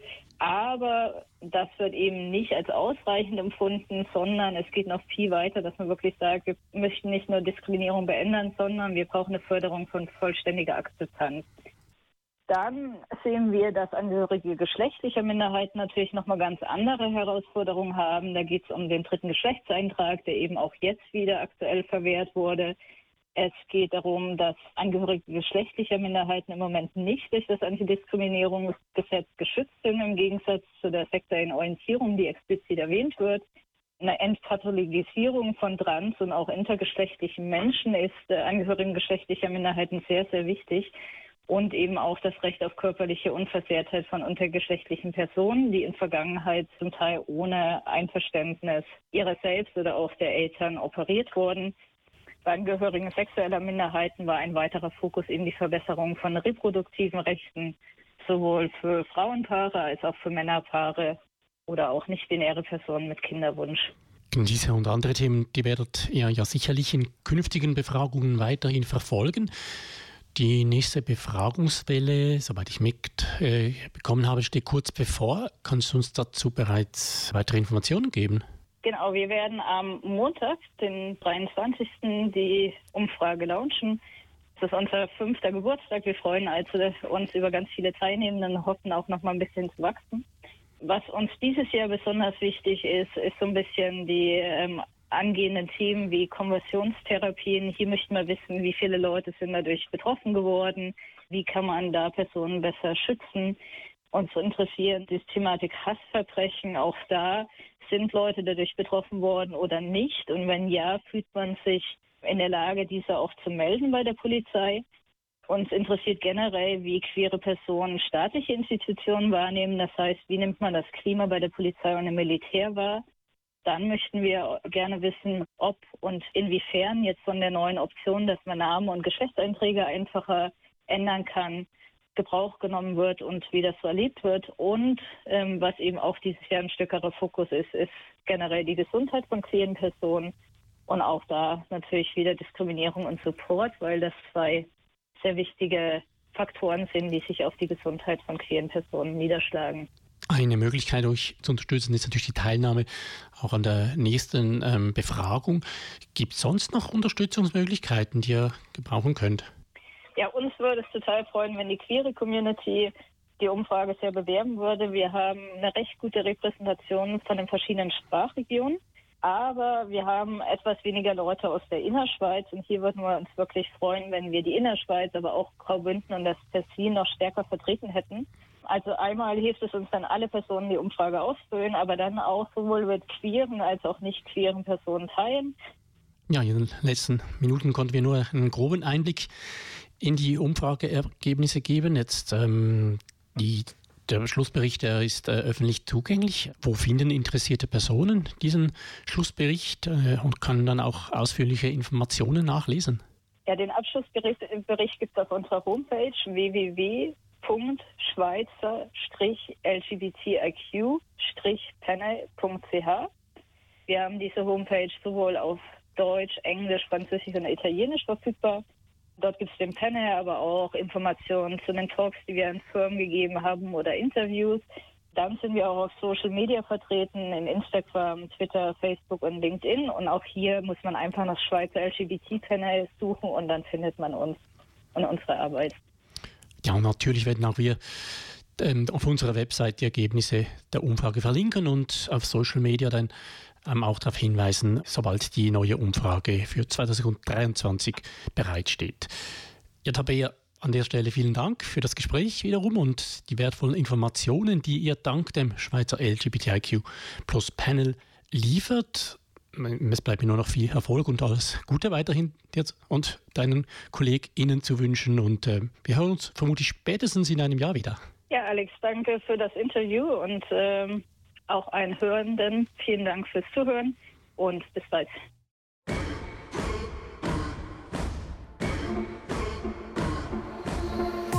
two, three, and it's hard to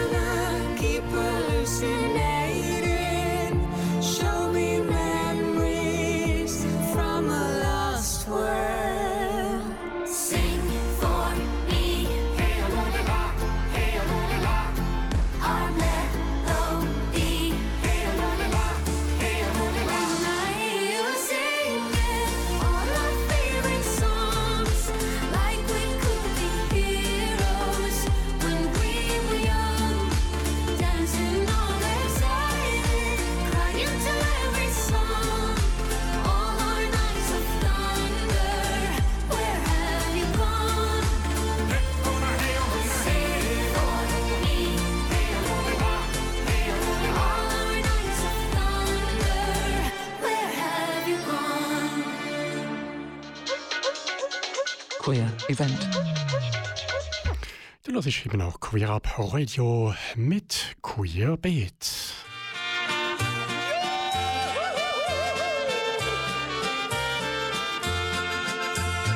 Alles fährt Ski, alles fährt Ski. Papa. Ja, alles fährt Ski. Das hat der Vico Toriani 1963 gesungen. Und auch Skifahren, zumindest tagsüber, tun in diesen Tagen die Teilnehmer innen von der Arosa Gay Ski Week. Und wenn alles klappt, dann sollte ich jetzt Lisa live in Arosa am Telefon haben. Hallo Lisa. Ja, hoi, guten Abend, Alex. Super Lisa, das funktioniert. Live sind wir jetzt auf Sendung. Wie, wie ist das Wetter so in den Bündner Bergen?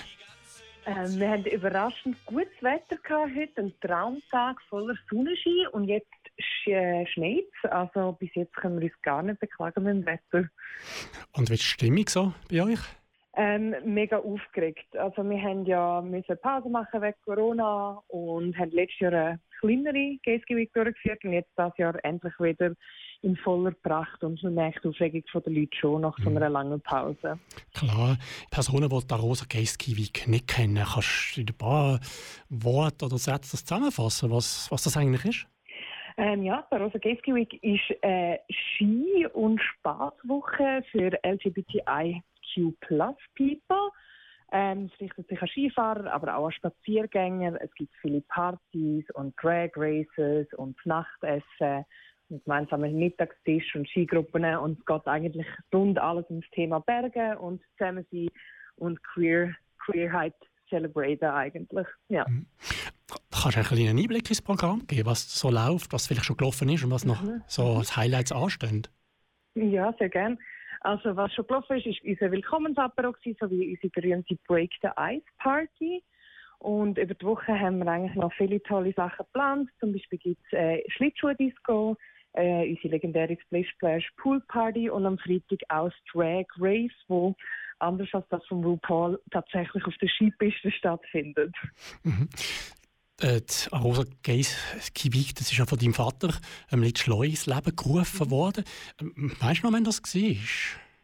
Ähm, ja, also die erste Geistgeweek war 2005, gewesen, also schon vor 18 Jahren und ähm, damals schon noch eher etwas Neues. Genau. Ja. Weißt du noch, was ihn so dazu geführt hat, jetzt so etwas anzubieten, speziell für Gays?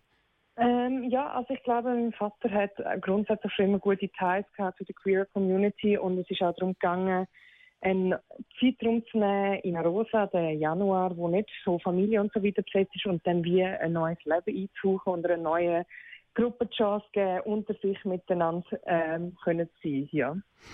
Ja, ich, die, die, die, Woche läuft schon, wir sind mit drin. Gibt es auch Möglichkeit, spontan noch vorbeizukommen? Oder ist das etwas, wo man doch vorher müsste sich angemeldet haben Also unsere Packages, die muss man einmal im Voraus buchen, aber ähm, was man sicher immer noch machen kann, ist sich eine Unterkunft in Rosa suchen und man kann sich immer noch unseren Silber- oder Bronze-Eventpass kaufen für die Halbwoche oder nur das Wochenende. Das ist online auf unserer Webseite möglich. Super, ähm, vielleicht kann man grad, kannst du die Webseite gerade schnell sagen? Ja, einen Moment, das ist www.arosageskiweek.com. Wunderbar. Ja, was ist denn eigentlich dein persönliche Highlight so in dieser Woche?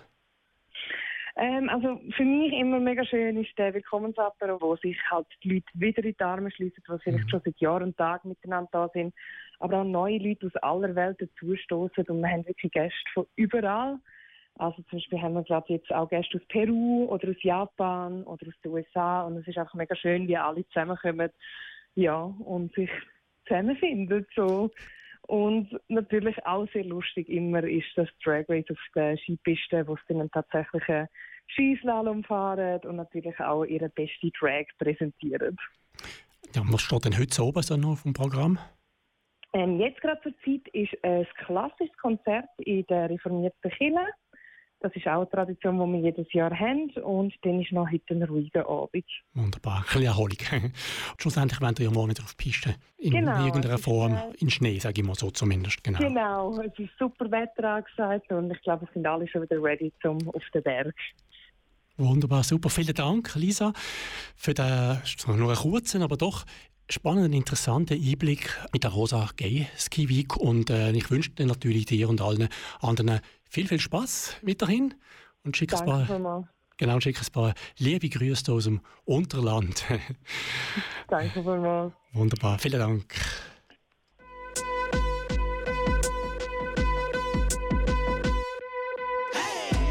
This ain't business usual, boss.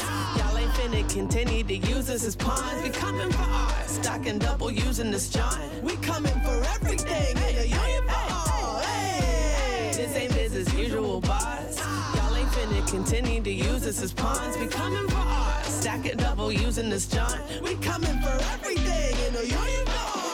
We providing the child care. We the baggage handlers. We care for your elders. We security. We janitors. We making the campus work and stacking hamburgers. And now we standing up because every worker on the planet Earth deserves to really thrive in a union for all. I'm talking about 25 in a union for all. We coming for 35 in the union for all. We coming for everything in the union for all.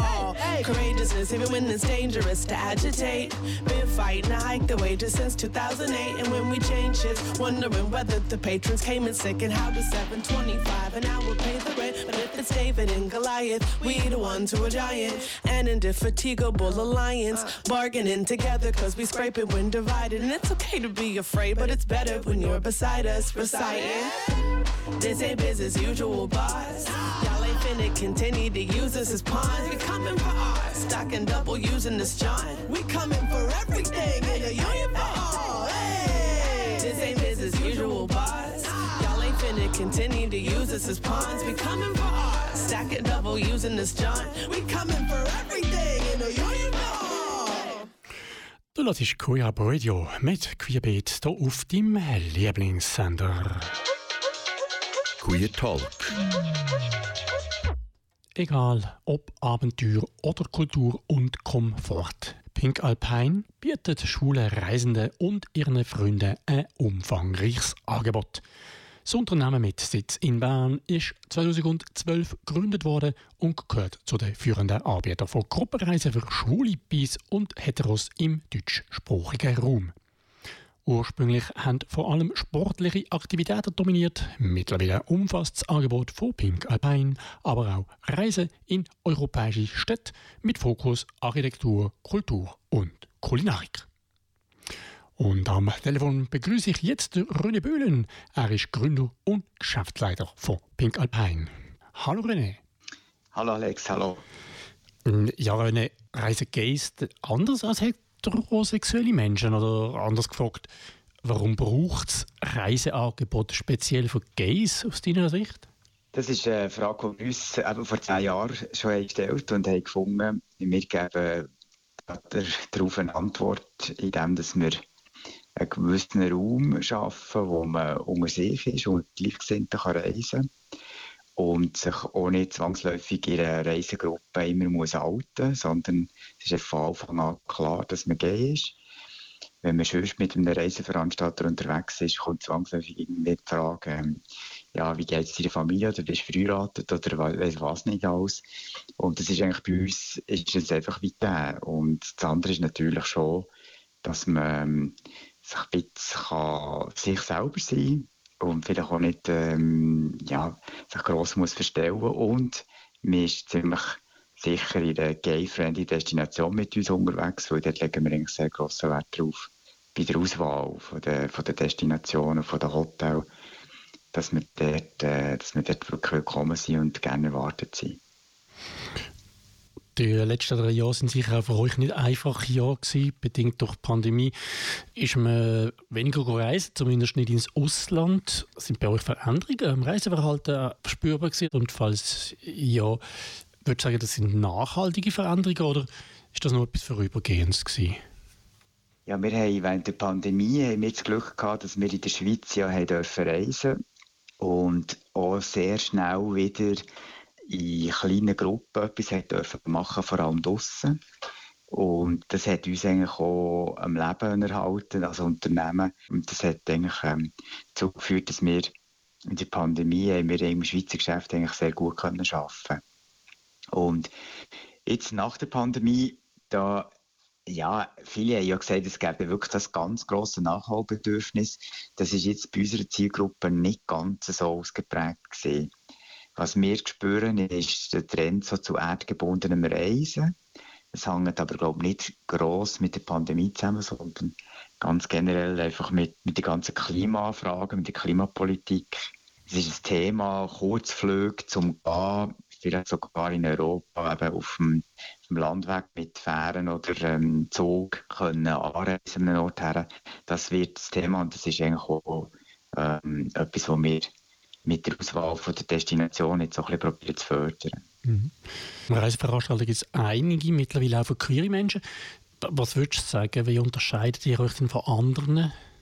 Wir haben ähm, in der Regel wenn wir nicht ähm, eine reine Vermittlung machen, sondern wir kreieren in der Regel selber Produkte ähm, von Grund auf. Oder wenn wir, wenn wir eine Vermittlung machen, dann arbeiten wir mit einem lokalen Anbieter zusammen, wo wir ähm, sehr stark Einfluss nehmen können. Wir schauen auch, dass wir äh, die Wertschöpfung vor Ort vor allem gross und hoch behalten können. Ja, ich denke schon, wir haben so ein bisschen das inhaltliche Element, also nicht einfach rein nur Vergnügungsferien, sondern vielleicht eben entweder körperlich etwas machen, sportlich etwas machen oder halt vielleicht kulturell, geschichtlich, kulinarisch. Das, die Reise mit Inhalt füllen, das ist eigentlich schon etwas, wo wir eigentlich sehr Wert auflegen bei, bei der Produktgestaltung. Jetzt weiss ich nicht, kannst ob es möglich ist? Haben ihr so einen Durchschnittskund, der sehr einheitlich ist, oder ist das sehr unterschiedlich? Ja, das, das ist tatsächlich, variiert recht stark. Es ist, man kann sagen, je körperlich anforderungsreicher das Angebot ist oder die Reise ist, desto jünger ist, äh, ist der Teilnehmer. Das ist vielleicht so ein, ein Merkmal. Das andere ist, dass wir sind ja vor allem im deutschsprachigen Raum tätig wir haben ähm, zunehmend jetzt Leute aus Deutschland und Österreich auch bei uns in der Gruppe.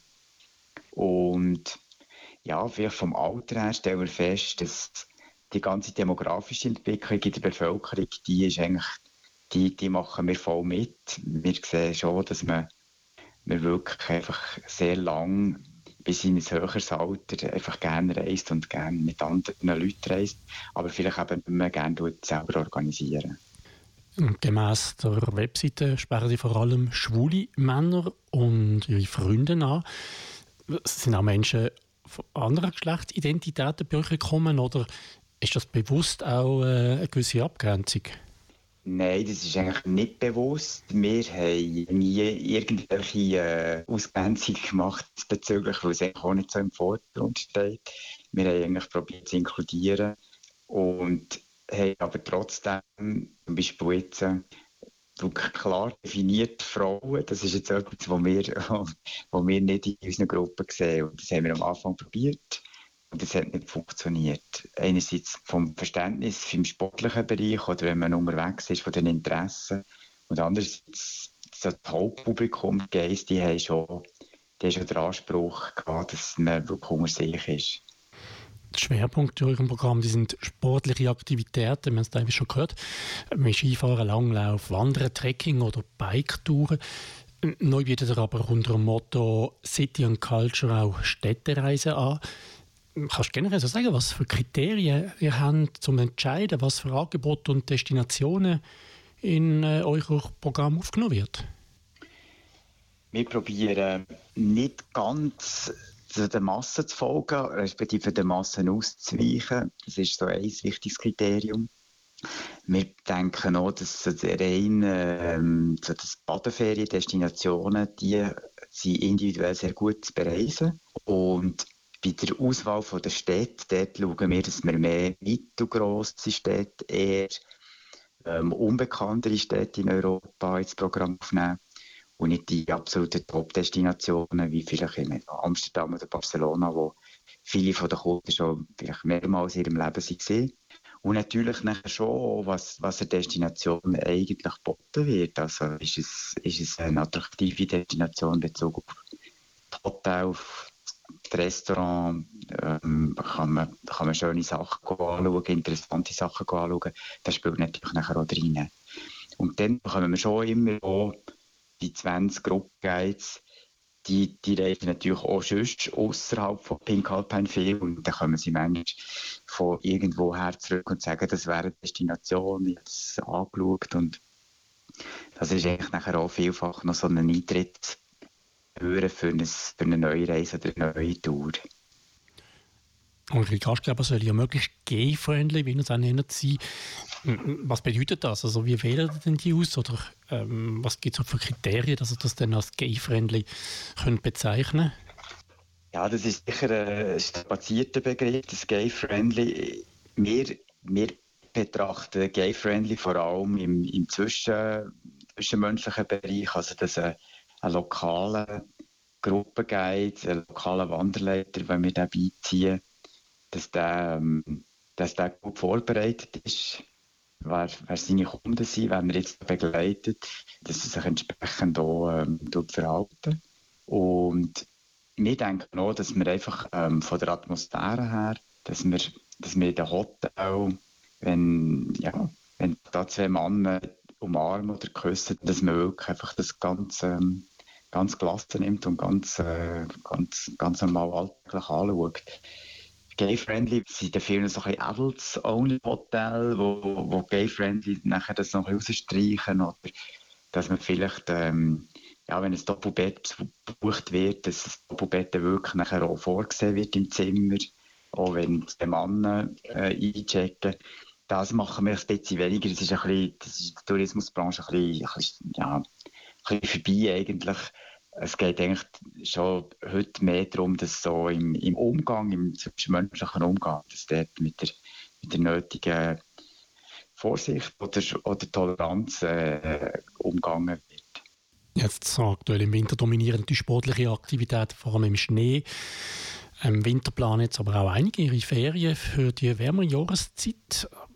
Es sind da schon Trends, ähm, kann man ja, schon, schon identifizieren oder welche Destinationen pushen die jetzt Sommer, Herbst 2023? Die Inseln bei uns laufen relativ gut, also Indoferien, Madeira und Azoren und Kap Verde. Das sind auch Destinationen, wo also der portugiesische Touch mitspielt und die Dienstleistungsorientierung von der Portugiesen ist ja sehr hoch und Tourismus sind sehr beliebt und machen einen sehr guten Job und das überträgt sich auch gut bei uns. Also das ist eigentlich so die, die drei, die drei Inseldestinationen sind, sind sehr gut. Dann haben wir ähm, ja, Albanien letztes Jahr entdeckt als Destination und ist sehr gut angekommen. Das haben wir jetzt äh, verstärkt hier im Programm und dann in ähnlichen Regionen, ein bisschen nördlicher Slowenien als ganz neue, neue Destination. Und wenn es ein bisschen weitergeht, Indien haben wir jetzt sehr gut verkauft, ähm, Nordwestindien. Indien ist ja lang, auch wegen der Pandemie, nicht offen für Touristen. Und das hat jetzt sehr, das ist sehr gut angekommen. Und auch Japan ist ja noch später auf. Da, wenn jetzt wirklich alles gut kommt, können wir jetzt äh, da im Mai haben wir ähm, eine grössere, längere Japan-Reise, wo wir, ähm, wo wir jetzt auch sehr schöne Nachfrage verzeichnen dazu. Dann lass uns doch noch ganz kurz auch über Pink Alpine selber reden. Wie, wie setzt ihr euch, also euer Team, wie setzt sich das zusammen? Wie groß ist das? Wir sind im Moment äh, das dritte auf der Geschäftsstelle und haben Unterstützung, externe Unterstützung für die ganzen Buchungsmaschinen und Webseiten. Wir sind ja eine Aktiengesellschaft und wir haben einen Verwaltungsrat, der uns so fachlich unterstützt. Und im Aktionariat sind wir ausschließlich Schulaktionäre. Das haben wir auch so wie uns auf die Fahne geschrieben mit dem Aktionärbindungsvertrag, dass wir die Aktien nicht wollen, außerhalb von der Gay-Community ansiedeln. Und als wichtigster Wert, das wichtigste Asset bei uns, sind uns die, äh, die Gruppenguides, die wir, wir als Freelancer bei uns haben. Das funktioniert äh, sehr gut. Das sind wir eigentlich super vernetzt und gehen wir auch in Deutschland und Österreich, durch das, dass wir in diesem Team auch Gruppenguides haben, haben gewonnen und haben können rekrutieren Ja, dann würde es mich noch interessieren. Hast du aber einen persönlichen Keimtipp, wo es an soll gehen?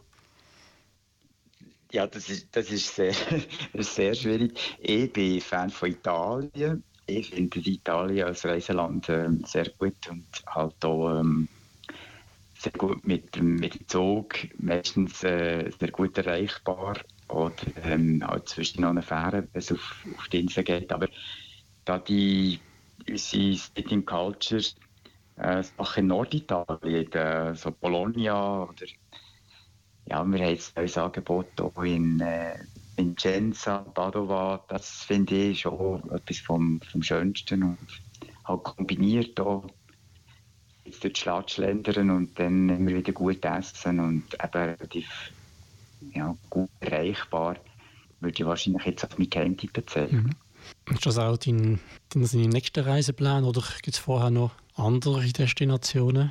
Ich, ja, zuerst gehe ich jetzt noch ein bisschen Skifahren in der Schweiz und go langlaufen, vor allem mit dem Plan noch, jetzt Engadin den Marathon zu laufen, den Engadin-Marathon. Aber nachher begleite ich dann die Japan-Reise im Mai. Das ist dann meine nächste größere Reise, ja, ich dann selber als Gruppenguide auch unterwegs bin. Wunderbar, dann René, herzlichen Dank für deine Tipps und das äh, interessante Gespräch. Ja, gern geschehen. Merci vielmals. Ich habe mich mit dem René Böhlen, Gründer und Geschäftsleiter von Pink Alpine, unterhalten. Mehr Infos findest du im Internet unter pinkalpine.lgbt sowie auf Facebook und Instagram.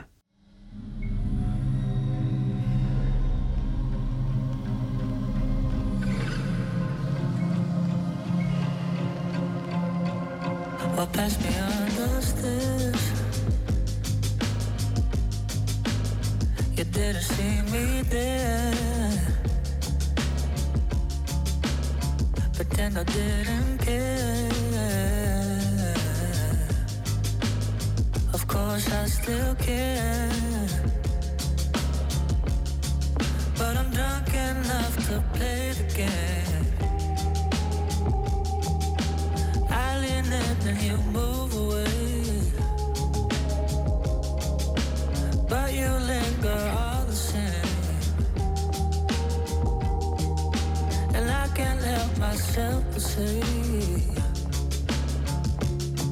But I know a kiss me.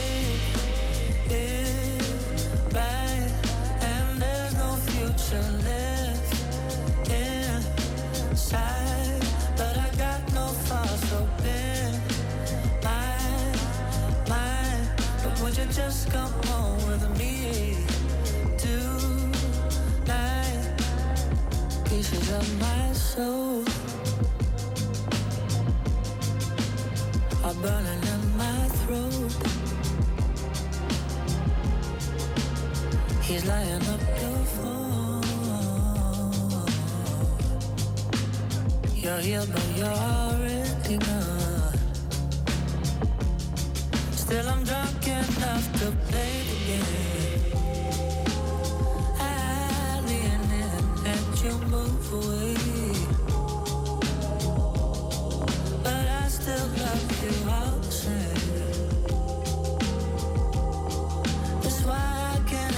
Myself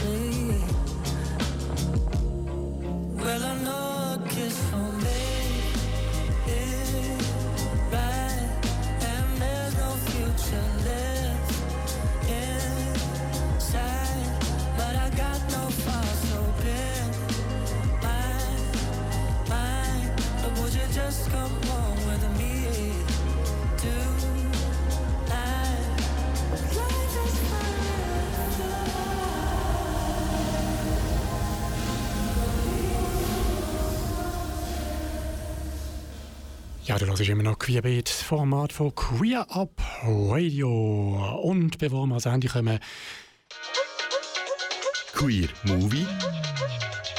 noch ganz kurz zwei Filmtipps von Filmen, die in dieser Woche in Bern und Basel im Kino laufen. Am 4. und 25. Januar im Kino Rex in Bern im Rahmen vom Uncut Queer Cinema läuft der Film in From the Side, auf Deutsch Seitenspiel. Und am 27. Januar heißt es in Basel im Kultkino wieder Pink Friday. Gezeigt werden als Vorpremiere der Film Close und als zweiter Film Las Heredas. Ja, und zusätzlich in Basel ist ab 8 Uhr auch noch Pink Bar offen für ein gemütliches Get Together. Queer Radio. Na na na na na na. Queer Up Radio sendet jeden Sonntag ab der 7 Uhr am Abend in der Region Bern auf Radio Rabe. Und alle zwei Wochen ab der 8. Uhr am Abend in der Region Zürich auf Radio Lora. Sowie jeweils am 4. Dienstag vom Monat in der Regionen Olten, Aarau-Baden auf Radio Kanal K. Alle Sendungen sind außerdem im Livestream auf radio.grenzenlos.ch zu hören und du kannst auf unserer Webseite auch alle äh, nochmal nachhören unter queerabradio.ch. Ja, und das wäre auch schon wieder mit der winterlichen Ausgabe von Queer Beat. Ich hoffe, wir hören uns auch das nächste Mal wieder, wenn es wieder Queer Beat heisst. Und jetzt zum Abschluss möchte ich doch noch äh, meinen Gast vorstellen, der neben mir die ganz, ganz oben da war. Apollo, gell? Guten Abend. Gidiene. Jawohl, ich bin Apollo Gidiene und das war für mich sehr interessant, einmal mit dir im Studio zu sein und zu schauen, wie du das äh, realisiert und wie du arbeitest. Genau, vielleicht können wir ihn dann plötzlich mal auch live da. Ja, man weiss, auf jeden Fall ähm, habe ich zum Abschluss von der heutigen Sendung noch einen weiteren Musikwunsch darf ich erfüllen. Und zwar von Beat aus Olten. Er wünscht sich einen äh, bereits ein bisschen älteren Song. Und zwar lautet der Gay Beat. Und wie Beat übrigens, ist vielleicht das Namensspiel, ich weiß es nicht. Und die Gruppe, ich weiß es nicht, Beat, ob ich das richtig ausspricht, geschrieben ist es B-A-K, wahrscheinlich heißt es B-I-K. 13, also römisch 13. Egal, wir hören einfach rein und ich wünsche einen schönen Abend und eine gute Zeit. Bis bald. Am Mikrofon verabschiedet sich der Alex Meyer.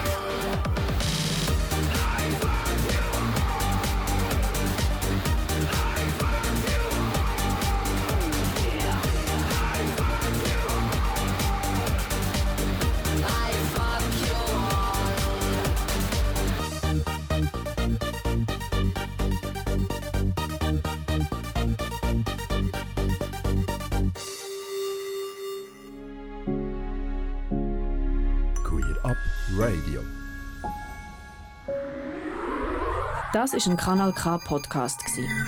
Jederzeit zum Nachhören auf kanalk.ch oder auf deinem Podcast App.